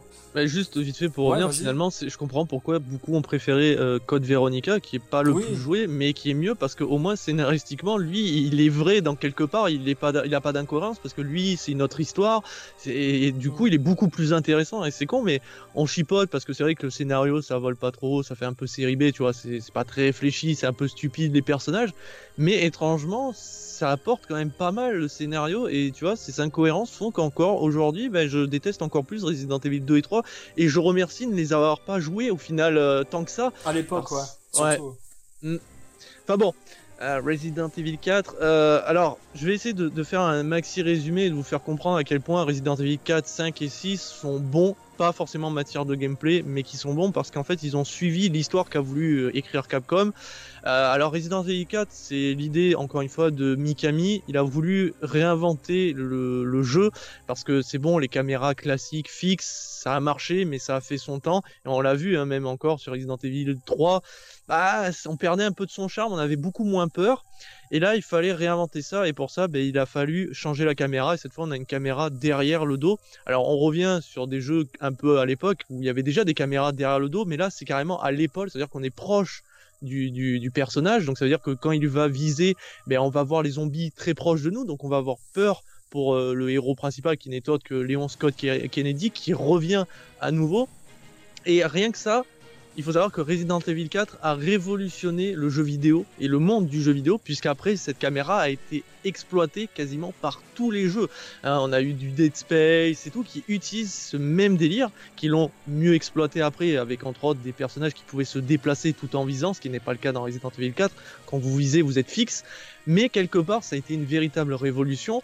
Mais le souci, c'est que Resident Evil 4 a commencé à surfer sur le jeu orienté très action puisqu'encore une fois, ben, on l'a dit, dans Resident Evil 2 et 3, ben, on a augmenté la masse de zombies, ben, là il faut encore plus l'augmenter, et cette fois on n'a pas des zombies qui sont contaminés par un virus, contaminés par l'homme, c'est un parasite qui a été trouvé euh, sous terre, sous l'église, je sais plus trop quoi, et euh, il euh, y a un Sadler qui veut créer une confrérie pour se, ouais, pour ouais, contrôler le monde. Et pour ça, en fait, il va kidnapper la fille du président des États-Unis et le ramener, et la ramener pardon, dans un petit village euh, d'Espagne. Je sais plus trop où ça se situe. Et on va dire pour les besoins de la mission, ils vont envoyer qu'une seule personne, c'est Léon Scott Kennedy. Il va partir en solo et devoir se battre contre des villageois qui ont été euh, manipulés euh, par Sadler. Ils ont été contaminés par le parasite, ce qui font qu'on n'a pas véritablement des zombies, mais on a des, êtres humains qui sont surhumains, qui résistent aux balles, hein, ils ne sont pas one-shot par une balle dans la tête, euh, qui ont une grande force physique, et qui derrière, alors ça, ça va être plus tard dans le jeu, on va découvrir que si on leur explose la tête, il peut avoir le parasite qui a muté, qui va surgir. On aura différents types de mutations. Et en fait, c'est une, véritable évolution parce qu'on a un jeu qui est beaucoup plus nerveux, forcément, qui est plus orienté action. Là, on va avoir des munitions partout. Hein. Quand on va tuer un ennemi, il va pouvoir lâcher des armes, des grenades. Ce qui a fait beaucoup rager hein, la communauté parce qu'on ne retrouve plus du tout le, côté survival euh, à, l'ancienne, soi-disant. Mais comme on l'a expliqué, au final, bah, ça a toujours été comme ça. Il y a toujours des zombies à tuer et on les tue. On a toujours euh, l'équipement qu'il faut. Mais c'est vrai que là, c'est beaucoup plus orienté ainsi.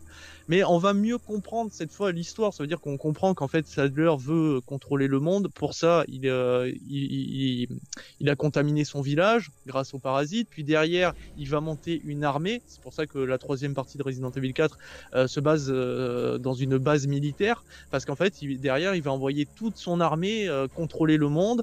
Et pour ça, d'abord, ce qu'il veut faire, c'est qu'il veut contaminer la fille du président, la renvoyer dans son pays pour qu'après elle contamine elle aussi les, la population. Donc c'est un plan ultra machiavélique, mais c'est pas un plan d'Umbrella à proprement parler, car là c'est vraiment quelqu'un d'autre, c'est vraiment un parasite, ce n'est plus le virus G. D'ailleurs, dans les Resident Evil, t'as 50 millions de virus, t'as le virus G, t'as le virus T, t'as as trop de virus, c'est un peu le problème.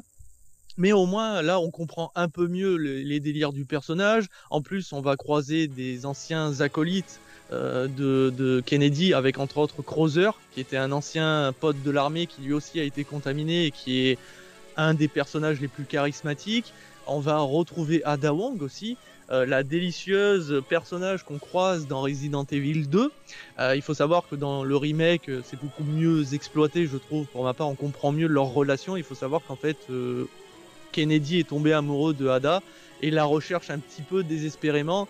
Et on sait pas si trop, enfin, on sait pas si Ada l'aime ou si elle joue avec lui, mais quelque part on sent qu'il y a une relation forte et il faut savoir que donc Ada va quand même pas mal aider euh, euh, Kennedy dans cette, dans, ce jeu. On va la croiser souvent. D'ailleurs, dans une des versions de Resident Evil 4, parce que là aussi, ça fait partie du délire, c'est qu'on va avoir 50 millions de versions. La première version est sortie sur GameCube en 2004, si je ne m'abuse. Euh, ça, c'était la version de base. Puis après, il est sorti sur PS2, mais on a proposé une nouvelle version avec entre autres euh, ben, les passages avec Ada Wong, avec un mode mercenary qui n'existait pas dans la version originale. Donc il fallait euh, ben, l'acheter si vous vouliez finalement le jeu complet. Il y a une version collector avec une manette tronçonneuse qui était aussi vendue séparément, enfin qui était vendue, voilà, une autre version enfin tu t'en sortais pas quoi, t'avais 50 millions de versions.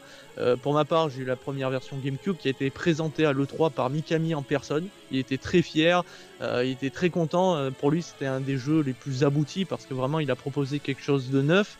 On avait toujours les passages avec énigmes. Alors là, par contre, on prenait vraiment pas les gens pour des cons. Hein. C'était, vous prenez un objet, vous le placez là et ça, ça ouvre une porte. Voilà, fin de l'histoire. Hein. Il n'y a pas des, des codes pour des combinaisons. Non, c'était tout simple.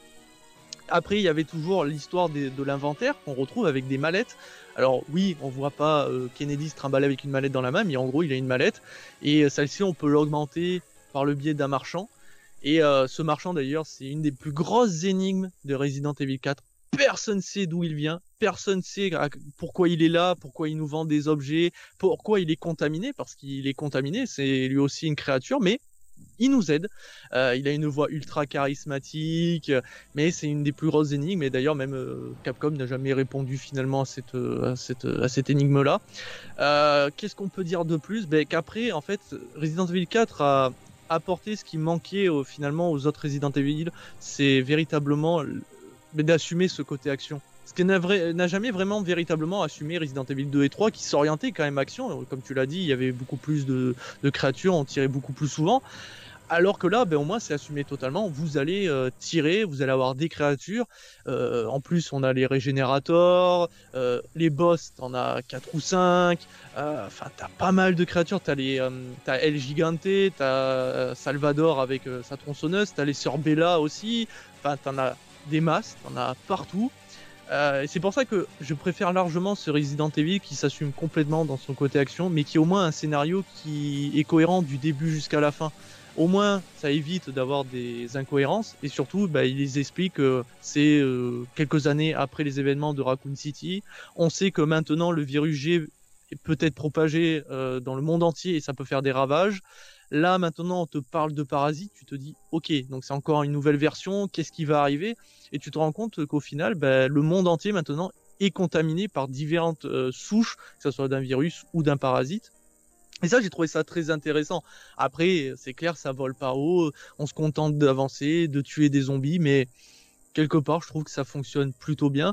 Et dans la difficulté la plus élevée, on n'a pas tant de munitions que ça. Les zombies attaquent en masse. En plus, on a augmenté l'intelligence artificielle, ce qui était incroyable pour l'époque, puisque les zombies essayent d'esquiver. Alors, c'est ridicule à regarder, mais ils esquivent. ça veut mmh. dire qu'ils bougent le corps de droite à gauche pour esquiver ton tir. Tu te dis, c'est beau. Pour, pour de la GameCube et de la PlayStation 2, c'est incroyable à voir. Donc il y a une véritable évolution qu'on va retrouver après dans Resident Evil 5 et 6, qui là, malheureusement, en fait, pêche plus dans leur côté gameplay, puisqu'en fait, Resident Evil 5 a poussé le vice en voulant proposer de la coop.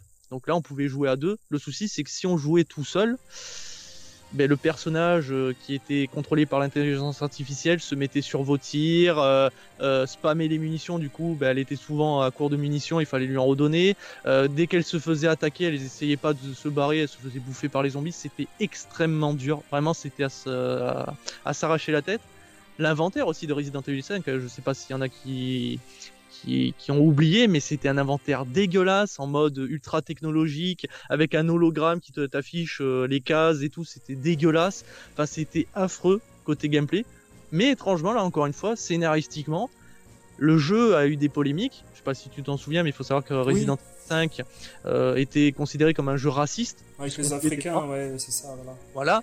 Et je veux voilà, faire mon mea culpa, mais je veux rappeler encore une fois que l'histoire d'origine, le virus, le premier virus, a été trouvé, je crois, en Afrique, ou en tout cas dans une des populations euh, par là. Et on revient en Afrique quelque part, donc déjà il y a un petit clin d'œil au premier Resident Evil, mais aussi c'est pour nous montrer qu'en fait toutes les populations, même les plus pauvres, que tout le monde s'en bat les couilles en réalité, et eh bien aujourd'hui euh, on, on s'inquiète pour elles. Et on envoie quand même Chris Redfield sur place on envoie un des meilleurs agents en Afrique. Alors que aujourd'hui, suivant la mentalité de certains, on te dit bon ben l'Afrique est contaminée par un virus, tu vas faire ok ben dommage pour eux, hein. laissez-les mourir. Alors que là, on envoie un agent spécial, et c'est pour ça que tu affrontes, oui, bah, des Africains, tu affrontes des Noirs, mais c'est pas raciste, parce que c'est des gens qui sont contaminés, mais on envoie quand même un agent spécial pour euh, faire en sorte de trouver une solution, éradiquer le problème. Et c'est pour ça que je vois pas en quoi c'est raciste. Après tout, on a toujours tué des Blancs, des Asiatiques dans les Resident Evil, on a même tué des Noirs, on n'a pas gueulé pour autant. Là, bah, c'est juste qu'il y a plus de noirs que d'habitude, mais en même temps, tu es en Afrique, hein, donc c'est un petit peu logique. C'est comme si tu allais au Japon, tu vas tuer plus d'asiatiques. Oui, ah, voilà, bah, ça, aurait été de mettre, mettre des blancs en Afrique, je pense que ça aurait créé aussi une polémique. Ah là, ça aurait été bien plus polémique. Là, on aurait dit que c'est raciste, donc il n'y a rien de raciste, c'est totalement normal par rapport à la situation euh, au lieu qu'on se trouve. Mais euh, voilà, ça a, été, ça a été un peu le problème de Resident Evil. D'ailleurs, il s'est très mal vendu à cause de ça, parce que beaucoup de gens ont gueulé, et après, le gameplay qui n'a clairement pas aidé. Mais en fait, qu'on peut reprocher à ces Resident Evil, c'est de s'orienter beaucoup trop sur l'action. Et au final, c'est totalement cohérent parce que la menace est beaucoup plus grosse, donc il faut te mettre beaucoup plus de créatures, donc il faut te mettre les armes pour, pour euh, les arrêter. Mais scénaristiquement, c'est exactement la suite des autres Resident Evil. Ça veut dire que Umbrella a réussi à développer son virus et l'exploiter au mieux et l'envoyer dans diverses euh, populations. Derrière, des, des groupuscules obscur comme ben, Lord, enfin comme Sadler qui exploite un parasite mais qui veut créer sa propre armée de zombies au final. Une armée euh, surhumaine qui peut euh, envahir le monde. Et c'est ça l'objectif que voulait faire Umbrella. Et qu'on comprend mieux au final avec Resident Evil 4 qu'on va comprendre encore mieux après avec Resident Evil 5 et c'est pour ça que je les trouve bien plus intéressants. Ils ont beaucoup de défauts ça c'est sûr. C'est pas des jeux parfaits. D'ailleurs en matière de gameplay je leur mets 10 euh, enfin surtout pour Resident Evil 5 le 4 est parfait de ce côté là mais euh, j'ai du mal à vraiment accepter qu'on puisse détester à ce point-là les, les, Resident Evil 4, 5 et 6 parce qu'ils sont la suite logique euh, des, des, premiers Resident Evil.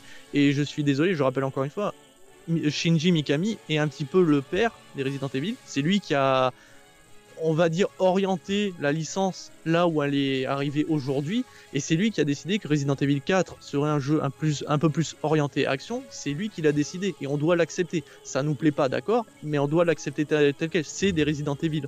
Voilà. C'était important pour moi de, de, revenir sur ces épisodes. Je l'ai fait très brièvement. Le 6, le 6, encore une fois, euh, c'est un autre délire. Là, ils sont partis dans. Maintenant, on contrôle euh, divers personnages connus. On contrôle Chris Redfield à un moment. Dans une autre mission, tu vas contrôler euh, Léon Scott Kennedy. Puis à un moment, tu vas contrôler tel personnage. Ils sont partis très loin. Mais en fait, c'est pour nous montrer que l'humanité, ça y est, elle est finie. En fait, tous les pays ont été contaminés. Donc, c'est pour ça que tu contrôles différents héros qui sont un petit peu éparpillés et qui, à un moment, vont se regrouper pour la lutte finale si on peut dire. Euh, mais c'est clair que ça n'a pas plu et je le, comprends. Mais il faut pas gueuler dessus parce que ce n'est pas de la merde. Non, c'est des très bons Resident Evil pour ma part. Hmm. C'est vrai, merci de ton résumé en tout cas parce que ça, ça, donne une idée euh, de l'évolution de, ces, de ces nouvelles versions de, de, survival horror qui sont apparus après les, les, trois premiers qui avaient été un peu la fin d'une ère et là on se retrouve sur des consoles mi-génération avec la Wii, la GameCube, la, PS2 qui ont permis un peu, et puis la PS3, hein, qui ont mm. permis à ces jeux d'être exploités. Je me souviens de la version Wii avec les Wii modes sur la Resident Evil 4 c'était assez sympa, je veux dire. Ils ont, c'est sorti, également sur Wii U, hein, qui a une console qui a pas duré longtemps, mais euh, il y avait des versions qui donnaient des petits trucs en plus interactifs au, jeu et puis c'était assez sympa de les faire. Après bien sûr hein, euh, toujours ce fan service mis en place par Capcom avec euh, des versions remix Umbrella Chronicles etc qui sont apparues entre temps avant les versions PS3 qui étaient un peu flou énigmatiques. Il y a eu des des, des, des survival en shoot qui étaient vraiment pas intéressants du tout euh, sur, ces, sur, ces consoles avec euh, la licence Resident Evil. Moi, j'ai vraiment très peu de souvenirs et surtout des gens qui m'ont dissuadé d'y jouer à, à, ces shoots hein, finalement qui étaient vraiment pas terribles. Et puis, euh, comme on a dit, un Resident Evil 4 qui redonne un souffle énorme à la licence parce que finalement, après s'être perdu, tu te rends compte que Shinji Mikami est retourné un peu aux bases et euh, changer de pays, changer de contexte avec cette espèce de secte en Espagne, etc., euh, qui s'appelle euh, les Illuminus, un peu comme, tu sais, les... Mm. les Illuminati. Le, voilà, Illuminati, le nouvel ordre mondial qui veut être créé, etc., cette atmosphère un peu médiévale, comment dire, avec des idées de... des idées arrêtées sur le monde, progressistes, etc., c'est vraiment, c'est vraiment assez bien joué dans la façon de renouveler la licence et, et c'est vrai que moi j'ai envie de, de, faire la, par exemple la version euh, oui que j'ai pas terminée. Et pour l'avoir commencé sur PS2 je veux dire je pense que je vais avoir d'autres expériences en jouant à d'autres versions. Comme je pourrais peut-être faire la version GameCube qui sera peut-être plus belle peut-être que, que la version PS2 également mais euh, on retrouve ce côté euh, qu'on avait connu sur le premier Resident Evil. Après, moi, je peux pas forcément parler du, du, 5 et 6 parce que sur PS3, j'ai un peu zappé euh, ces, ces jeux-là. c'est vrai que je me souviens du problème, tu as parlé du problème avec l'Afrique et la communauté noire dans, dans le mm. jeu. je me souviens que pendant 3-4 mois après la sortie du jeu, bah, les ventes décollaient pas du tout. Il y a eu mm-hmm. tellement ce contexte négatif euh, raciste autour du jeu avec euh, ces, ces, Africains qui étaient zombifiés, qui se faisaient tuer. Euh, faut dire qu'à l'époque aussi, il y avait des problèmes aux États-Unis. Je sais pas si c'était à ce moment-là qu'il y avait des problèmes avec les, tu sais, la communauté noire qui se faisait tué par les, les, bah, policiers, dire, les policiers américains. Là. C'est toujours récent, hein. c'est un contexte qui existe donc euh, quelque part. Ça, oui, il y a eu un impact forcément quand tu, tu vois un jeu de tir, tu prends une arme à feu, tu vois un blanc américain en plus, hein, parce que euh, Chris Redfield, c'est tu fais pas plus patriote, euh, qui qui envoie une cartouche dans la bouche d'un noir, bah quelque part ça passe très mal. Alors qu'en fait le noir, bah tu le veuilles ou non, il a été contaminé. Il lui tire pas dessus parce que il est juste noir. Il tire dessus parce que c'est un zombie. Il est obligé, il se défend. Et c'est ça c'est très mal passé. Ça fait une publicité dégueulasse. Bon après le jeu n'a pas réussi à se relever même à côté quand les gens se sont investis parce qu'ils ont vu que le jeu avait beaucoup trop de défauts en matière de gameplay. Mais rien que ça, ça ternit les ventes. Forcément, tu, avec une publicité comme ça, tu peux pas t'en relever quoi qu'il arrive. Ouais. C'était sûr. Et puis euh, voilà, le dernier opus euh, auquel euh, moi j'ai pu jouer, c'était Resident Evil 7. Et, celui-là, pour moi, ça a été une claque dans, tous les sens. C'est-à-dire que moi, je suis fan des, films comme Massacre à la tronçonneuse, les Evil Dead, etc.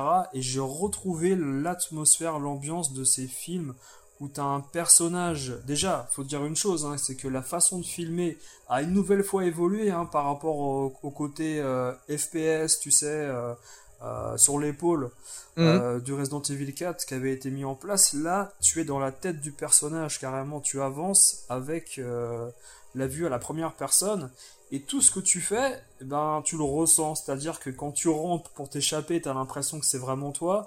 Il y a également une version qui est sortie avec le casque virtuel. Alors, je sais pas, mais il paraît que c'est très bien aussi, c'est très bon.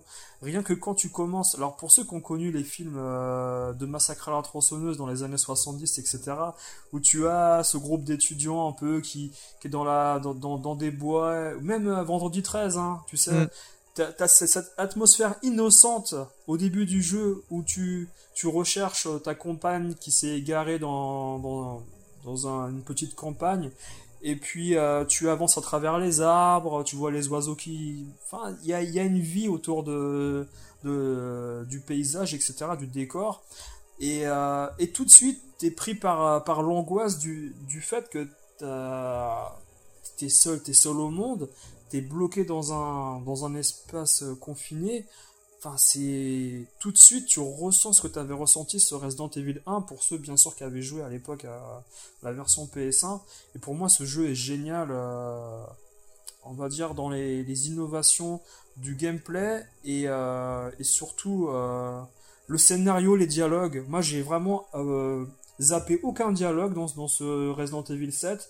Euh, le moment où les, les cannibales là, sont à table, là, tu, tu fais tout de suite la l'association avec euh, la famille de cannibales euh, dans Massacre à la tronçonneuse qui, qui découpe les gens, tu sais, à la cave pour aller mm. les manger après à midi, etc. Enfin bon, c'est là le, le, gore est à son paroxysme et c'est, je veux dire, tu, tu n'as même plus peur de ce qui va se passer parce que tu sais que ça va être dramatique quoi qu'il arrive. Donc mm. tu, tu, te dis, tu te dis finalement, tu te prépares à la chose. C'est ça en fait. Tu te mm, prépares. Euh, comment comment t'as vu ce jeu-là, toi, quand, quand tu y as joué la première fois? Eh ben, c'est là où j'ai vu que finalement Resident Evil n'était plus du tout euh, vu de la même manière, puisque je vous rappelle encore une fois, Mikami avait mis en place des personnages. Ça veut dire qu'il fallait qu'on s'en souvienne, il fallait qu'on ait peur pour eux. Or là, vu qu'on est dans un FPS, eh ben, on contrôle un personnage qui a une identité, et je suis sûr que beaucoup d'entre vous qui ont joué à ce jeu ne se souviennent même pas du nom du personnage qu'on contrôle. Alors, je vous le rappelle, c'est Ethan, mais moi, ça m'était sorti de la tête parce qu'en fait, pour moi, je, c'était pas Ethan que je contrôlais, c'était moi-même, en gros. Et c'est voulu, hein, quelque part, mais ce qui fait qu'on perd cette, euh, bah, ce qu'a voulu créer un petit peu la saga Resident Evil, des personnages hauts en couleur, forts, les héros. Et au final, les héros, ce n'est pas Ethan, c'est la famille Baker, cette famille démoniaque, cannibale, qui, qui est prêt à te découper, qui est prêt à bouffer des cafards et tout, qui vit dans de la merde, et, qui, qui, sont heureux dans cette merde. Bon, après, on comprend le pourquoi du comment, mais c'est eux les héros. Et c'est incroyable, c'est qu'on a changé du tout au tout, où au final, avant les héros, c'était ben, ceux qu'on contrôlait, Léon Scott Kennedy, Chris Redfield, etc. Et que finalement, les les zombies, les Némésis, les tyrans, tout ça, c'était juste pour les mettre en valeur eux. Et bien là, cette fois, le, héros qu'on incarne et qu'au final on se souvient pas, il est là pour mettre en valeur les Baker. Et ça c'est incroyable, c'est un véritablement un, changement de la part de Capcom et c'est assumé et, et ça a tellement bien fonctionné. Et cette fois on a un véritable jeu d'horreur. Là cette fois j'ai eu des petits frissons parce que je trouvais que ce que je voyais était dégueulasse. Et encore c'est dommage parce que l'aspect dégueulasse on le retrouve vraiment beaucoup au début quand ben, il y a toute cette famille réunie, qu'on perd petit à petit puisqu'après ben, le jeu encore une fois s'oriente énormément action vers la fin des niveaux euh, où on va tuer ces créatures noires là dégueulasses on sait pas trop ce que c'est on dirait du goudron qui prennent forme enfin c'est horrible. Mais on, revient sur quelque chose d'un peu plus action et c'est vrai que le trop dégueulasse on le perd un peu mais le départ enfin le début il a vraiment marqué les esprits il est juste incroyable hein, avec cette famille qui mange devant toi en train de te torturer euh, et là tu fais mais qu'est-ce qui va se passer? Mais comme tu l'as dit tu sais que ce qui va se passer c'est pas bon signe quoi. Et en plus euh, c'est difficile de s'attacher en fait à ce personnage qu'on contrôle parce qu'il est là à la base pour trouver sa petite amie, donc Mia. Mais en fait, tu t'en branles, tu t'en fous en fait. Ce que tu veux, c'est voir ce que va te réserver la famille Baker. Est-ce qu'elle va te préparer des pièges encore plus tordus, euh, leur transformation? Et par exemple, euh, je crois que c'est Marguerite, si je me souviens bien, donc la, la mère, quand elle se transforme avec son nid d'abeille ou je sais pas quoi au niveau du sexe là, c'est dégueulasse. Et c'est ça que je veux voir dans Resident Evil, des trucs dégueulasses. Et ça marche incroyablement bien sur ce Resident Evil 7. Ah oui, et puis souvent tu dois te cacher dans des, dans des coins des pièces où euh, les ennemis passent à, enfin les, gens, les membres de la famille passent à, on va dire 50 cm de toi à travers le mur. C'est-à-dire mm. qu'il faut pas faire de bruit, il faut pas remuer, il faut pas se tourner avec la tête non plus euh, trop rapidement pour pas se cogner, etc. Enfin, il y a des meubles qui peuvent bouger. Euh, quand tu montes... Ouais, tu peux bloquer le passage aussi. Oui, et puis quand tu montes à l'étage, euh, dans mm. le la face du grenier, mais elle est terrible la face du grenier parce que euh, juste après le repas de cannibalisme, là, tu, tu, tu, as une séquence où tu dois justement. Bah, c'est là que je crois que la femme se, transforme, ou je sais plus quoi. Enfin, il y, a un passage avec un, un petit. Euh, ah non, c'est ta compagne qui se transforme. C'est ta compagne. C'est Mia que t'as retrouvé qui a été transformée. Euh... mais je sais que Mia, ouais, non, c'est pas un boss, elle, à part entière. C'est vraiment euh, toute la famille Baker qui sont uniquement des boss. Le, le, premier, c'est. alors, je me rappelle plus des noms, je crois que c'est. Euh, Jack, c'est le père qu'on affronte d'ailleurs dans le garage avec la voiture où il essaie de te percuter et tout. Enfin, c'est trop drôle euh, ce passage-là. Et après, tu joues un massacre à la tronçonneuse parce qu'il essaye de te tronçonner à la fin. Euh, après, tu affrontes Marguerite, donc la, la, mère. Et après, c'est Lucas, donc le, le, fils, donc lui qui, qui te pose une énigme à l'assaut où tu dois prendre une clé dans des chiottes dégueulasses. Tu dois trouver un code. Et après, c'est Zoé si je dis pas de conneries, si je me souviens bien de, de comment c'est agencé. Ouais, ouais, c'est un membre de la famille à chaque fois, euh, euh, petit à petit que tu, que tu rencontres. Ouais. Mm. Et voilà, moi, la, la, séquence dont je parlais, c'était la séquence avec ta compagne qui est, qui est possédée, qui est, qui est pas saine d'esprit, et que tu dois. Euh, tu dois repousser, tu sais, dans le, dans le couloir qui est au niveau du premier étage ou au deuxième, avant le grenier. Et là, c'est une phase, une phase assez, euh, assez terrible parce que tu as, des, tu as un espèce de flashback ou je ne sais quoi, par moment aussi, où euh, l'image te saute, te saute à l'écran comme ça et ça te fait, c'est pas que ça te fait sursauter, mais tu as des moments d'accélération du scénario d'un coup euh, dans, dans, lesquels tu n'es pas préparé parce que tu es en train de chercher ton chemin pour pas faire de bruit et, échapper aux autres, etc. Et puis euh, la phase dans le grenier est vraiment euh, bien gérée, je trouve. Les, les... Je sais pas, il y, a y, a une façon d'avoir créé le, le, scénario et la, la, progression du joueur qui ressemble énormément à un, un film sous. Comment dire L'exorciste par exemple. Oui, tu sais, mais tu sais qu'on a, on a créé au cinéma à un moment donné des films euh, avec images de synthèse, avec des personnages mm. fictifs. Ben finalement là, euh, bien sûr, tu, tu ressens que c'est scripté, il n'y a, y a aucun souci, mais oui. tu as, cette, cette euh, sensation de liberté où tu peux te dire qu'à un, moment ou un autre, tu, tu vas réussir à t'échapper et, et, passer à côté du, du, drame qui peut arriver. Mais finalement, comment dire, t'as pas cette sensation de script euh, constamment dans, dans, le jeu que tu pouvais avoir dans Resident Evil 2. Ouais, ouais non, mais, euh, je, vois à peu près ce que tu veux dire, mais en tout cas, il est sûr d'une chose, c'est que moi, je trouve Resident Evil 7, quand tu le fais une première fois, après, forcément, quand tu l'as refait, c'est moins surprenant, parce que, comme tu l'as dit, c'est très scripté, donc au final, t'auras plus de surprises. Mais pour moi, il m'a largement plus enfin, il y a une ambiance bien plus glauque, ça m'a bien plus fait peur que le premier Resident Evil, euh, alors que je l'ai fait quand j'étais plus petit, et pourtant ça m'avait pas fait cet effet-là, alors que là, si j'avais fait à cet âge-là Resident Evil 7, mais j'aurais été mais très très mal, quoi, j'aurais très mal dormi, ah parce que les, les Bakers sont d'un traumatisme incroyable. Et en plus, c'est ça aussi, c'est que c'est vrai qu'il y a cet aspect euh, paranormal et c'est inhabituel pour Resident Evil où on sait que c'est un virus, donc on sait que c'est quelque chose qui est créé et c'est pas des démons. Alors que là, il y a un aspect surnaturel où tu vois Mia qui est possédée, tu te dis mais en fait peut-être qu'il y a un démon et c'est autre chose, c'est un nouveau danger. Est-ce que tes armes à feu que tu vas récupérer vont te permettre d'affronter ce danger? Mais en fait, tu découvres petit à petit que voilà, il y, a eu un contrôle euh, mental, etc.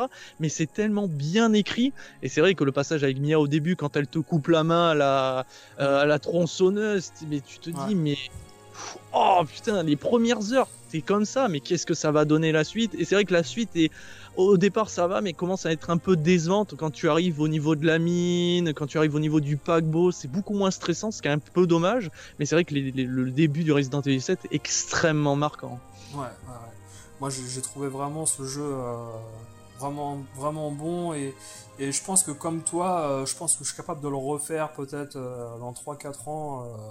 Bah, c'est vrai qu'en repensant à tous ces Resident Evil, tu peux te demander comment la série peut, peut progresser avec un, huitième derrière parce que il y a eu tellement de changements entre le 4 et le... premier, le 4 et le 7, en fait, c'est le premier 4-7 qui ont eu des, des enfin, ça a bouleversé l'univers du jeu vidéo. Hein. Complètement. Donc là, tu as un jeu en, FPS, mais est-ce que le 8 conservera ce, ce genre de, de vue?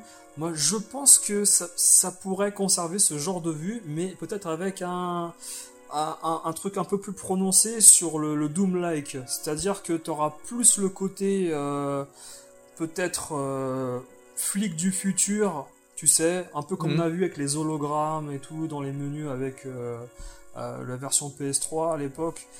du Resident Evil 5 ou 6, je sais plus, c'était le 5 je crois.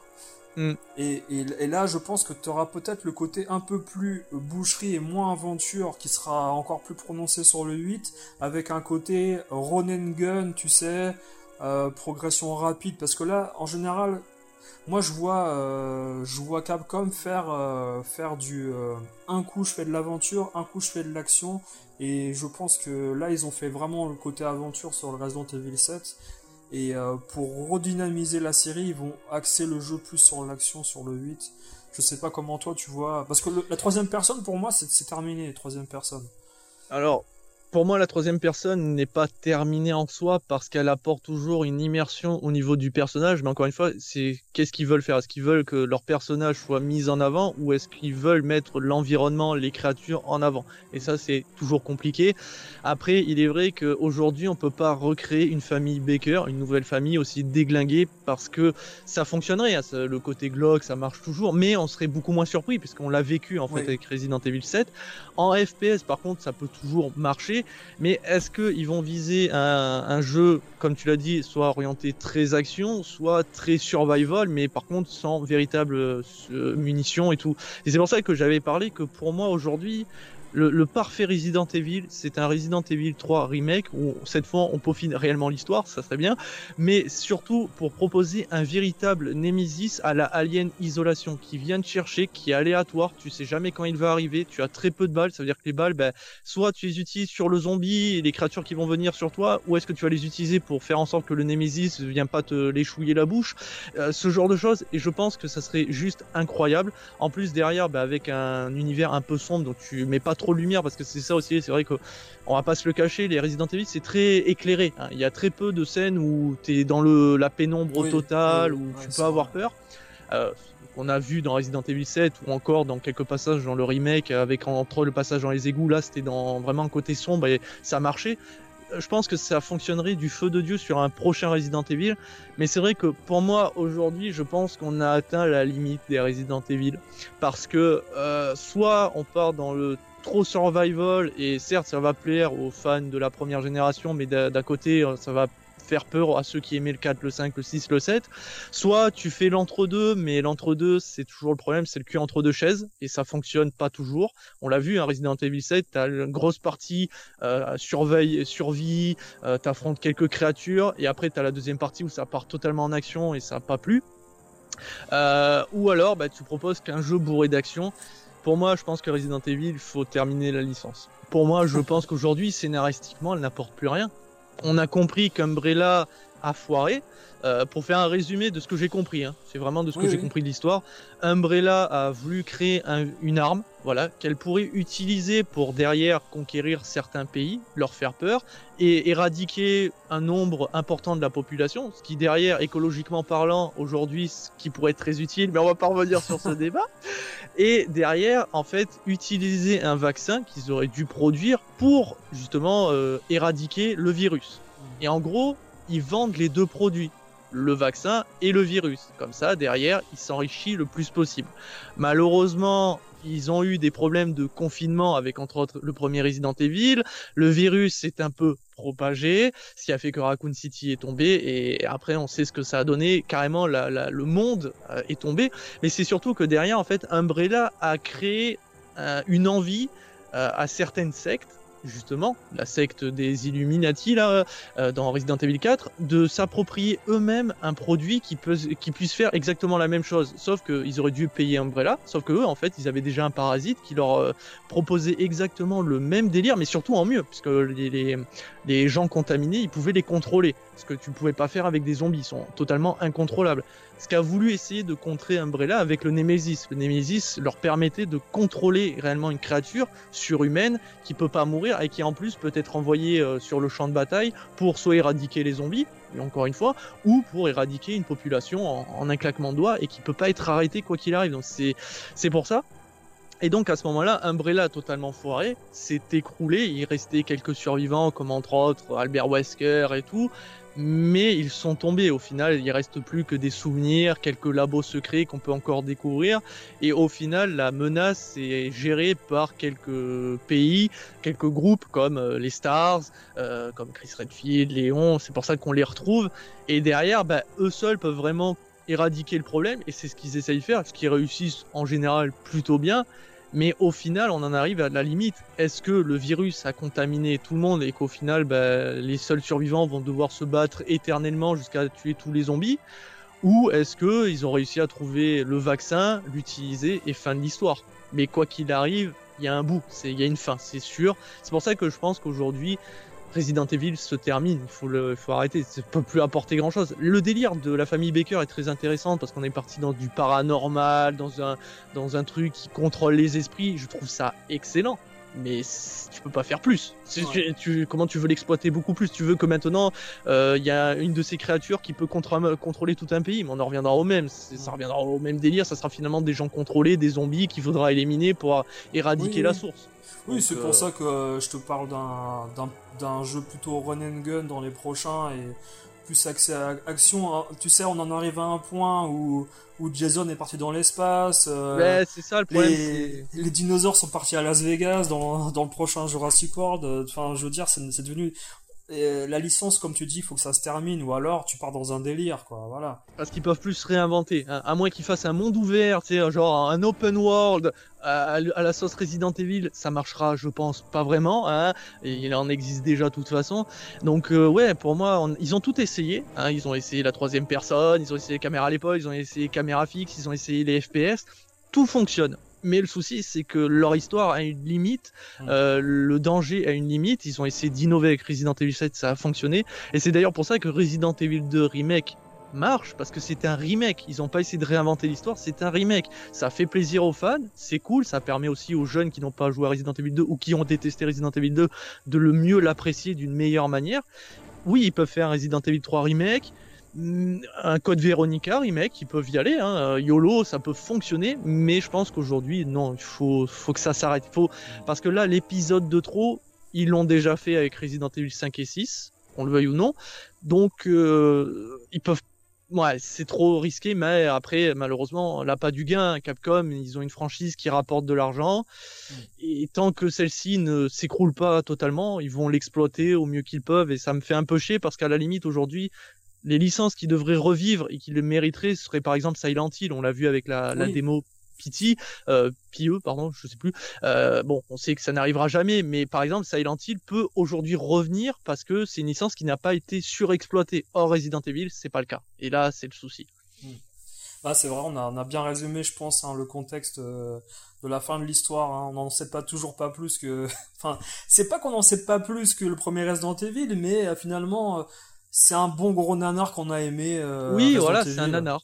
C'est ça, c'est tu le résumes bien. C'est un nanar. C'est d'ailleurs pour ça que le scénario ne vole pas très haut et que t'as pas si, de... enfin t'as pas de réponse en fait.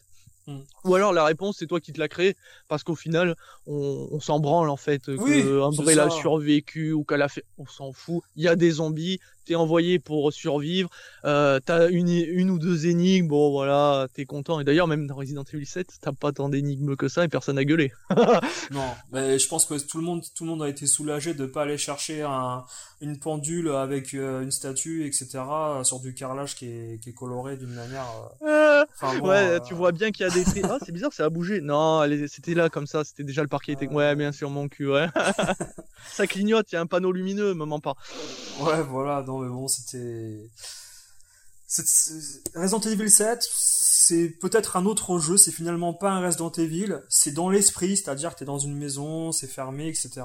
Survival Horror. On est retourné aux bases du Survival Horror, mais comme tu dis, l'histoire s'est épuisée, et puis je pense qu'il faut, peut-être euh, refaire des remakes améliorés avec des histoires qu'on n'a peut-être pas connues. Ah, on va vous raconter ci, on va vous raconter ça, un peu comme les Star Wars ont fait à un moment donné. Mais euh, l'histoire s'est terminée à un moment. euh, je veux dire, voilà, tu mets une bombe nucléaire sur un endroit, normalement, ça repousse pas les zombies. Je veux dire, euh, voilà. Oui, non, mais on arrive, voilà, c'est qu'ils sont arrivés à une limite, et, je pense que, en fait, Mikami s'en était rendu compte, et c'est pour ça qu'il a délaissé la, licence, c'est qu'il a proposé Resident Evil 4 en revenant à ce qu'il voulait réellement faire, mettre un personnage, et surtout une histoire qui a un peu de sens. Et le problème, c'est que Capcom n'a jamais voulu faire vraiment du sens avec sa licence, c'est d'ailleurs pour ça que Resident Evil 2 et 3 est totalement perdu dans la timeline, jamais trop. Euh, Code Veronica est un cas à part qui est très bien écrit, je sais qu'il est très bon, qui est très apprécié, et vous voyez, euh, Code Veronica, très peu de gens en parlent parce que c'est très peu, il est très peu dans les esprits en fait, ce qui est con, alors qu'il est très bon. Mais euh, voilà, on a atteint le bout du bout. Et en fait, tu vois, Resident Evil 7 en est la preuve, c'est que au départ, il y avait juste le mot biohazard quand il est sorti, donc il avait cet aspect Resident Evil sans être un Resident Evil. Et quand tu arrives à la fin du jeu, qui tu croises Chris Redfield. Mhm. Et qu'est-ce que ça a fait? Ça a fait gueuler les gens. Parce que Chris ne ressemble pas à Chris, parce que Chris, qu'est-ce qu'il branle là? Et donc, on est revenu à un Resident Evil. Mais là, le souci, c'est que les gens étaient déçus. Pourquoi? En fait, au final, il n'y aurait pas eu Chris Redfield et la fin euh, du jeu se terminait d'une manière. euh, oui, il y a un hélicoptère qui vient le sauver parce que t'as un mec qui a entendu son appel et tout. Fin de l'histoire, c'était parfait. Mais non, ils ont montré Chris. Et là, ça a été l'erreur en fait. Mais aujourd'hui, voilà, Resident Evil n'est pas parfait, il a beaucoup de défauts, mais c'est une licence qui a marqué les esprits, je comprends pourquoi, et je pense qu'aujourd'hui tout le monde a réussi à trouver son compte en matière de jeu, euh, que ce soit en matière de personnages, en matière de gameplay, et on croise tous les doigts, comme toujours, que Capcom ne fasse pas l'épisode de trop avec le gameplay qui ne marche pas ou l'histoire qui ne marche pas. Maintenant, pour l'instant, c'est que des rumeurs. Enfin, on sait qu'il y a des gens qui ont testé le Resident Evil 8. Il y a eu des, japonais, je crois, euh, suivant des trucs qui ont pu tester un avant-goût de ce que pourrait être. Et on dit bien ce que pourrait être Resident Evil 8, mais personne ne sait si ça sera un véritable nouveau? Est-ce que c'est une suite à Resident Evil 7 Est-ce que c'est une suite au premier Resident Evil 4, 5 et 6 Ou est-ce que c'est le remake du, de l'épisode 3 Pour l'instant, c'est que spéculation, c'est que rumeur. On est tous en train de croiser les doigts, qu'on soit fan ou non, parce qu'on sait c'est une licence qui a bien vécu et mal vécu en soi quelque part, qu'on voudrait pas voir se terminer d'une mauvaise manière. On voudrait qu'elle parte euh, avec, euh, voilà, avec un bon souvenir. Pour l'instant, Resident Evil 2 Remake est un excellent souvenir, c'est un, chef-d'œuvre à, voir pour le, futur. Ok, donc voilà les amis, hein, on vous a fait partager un peu euh, nos expériences sur les Resident Evil et puis on se donne rendez-vous donc pour un prochain podcast. Hein. Merci Guide hein, pour toutes tes anecdotes. Avec grand plaisir et puis à la prochaine. Donc voilà, allez à la prochaine, salut Ciao, ciao.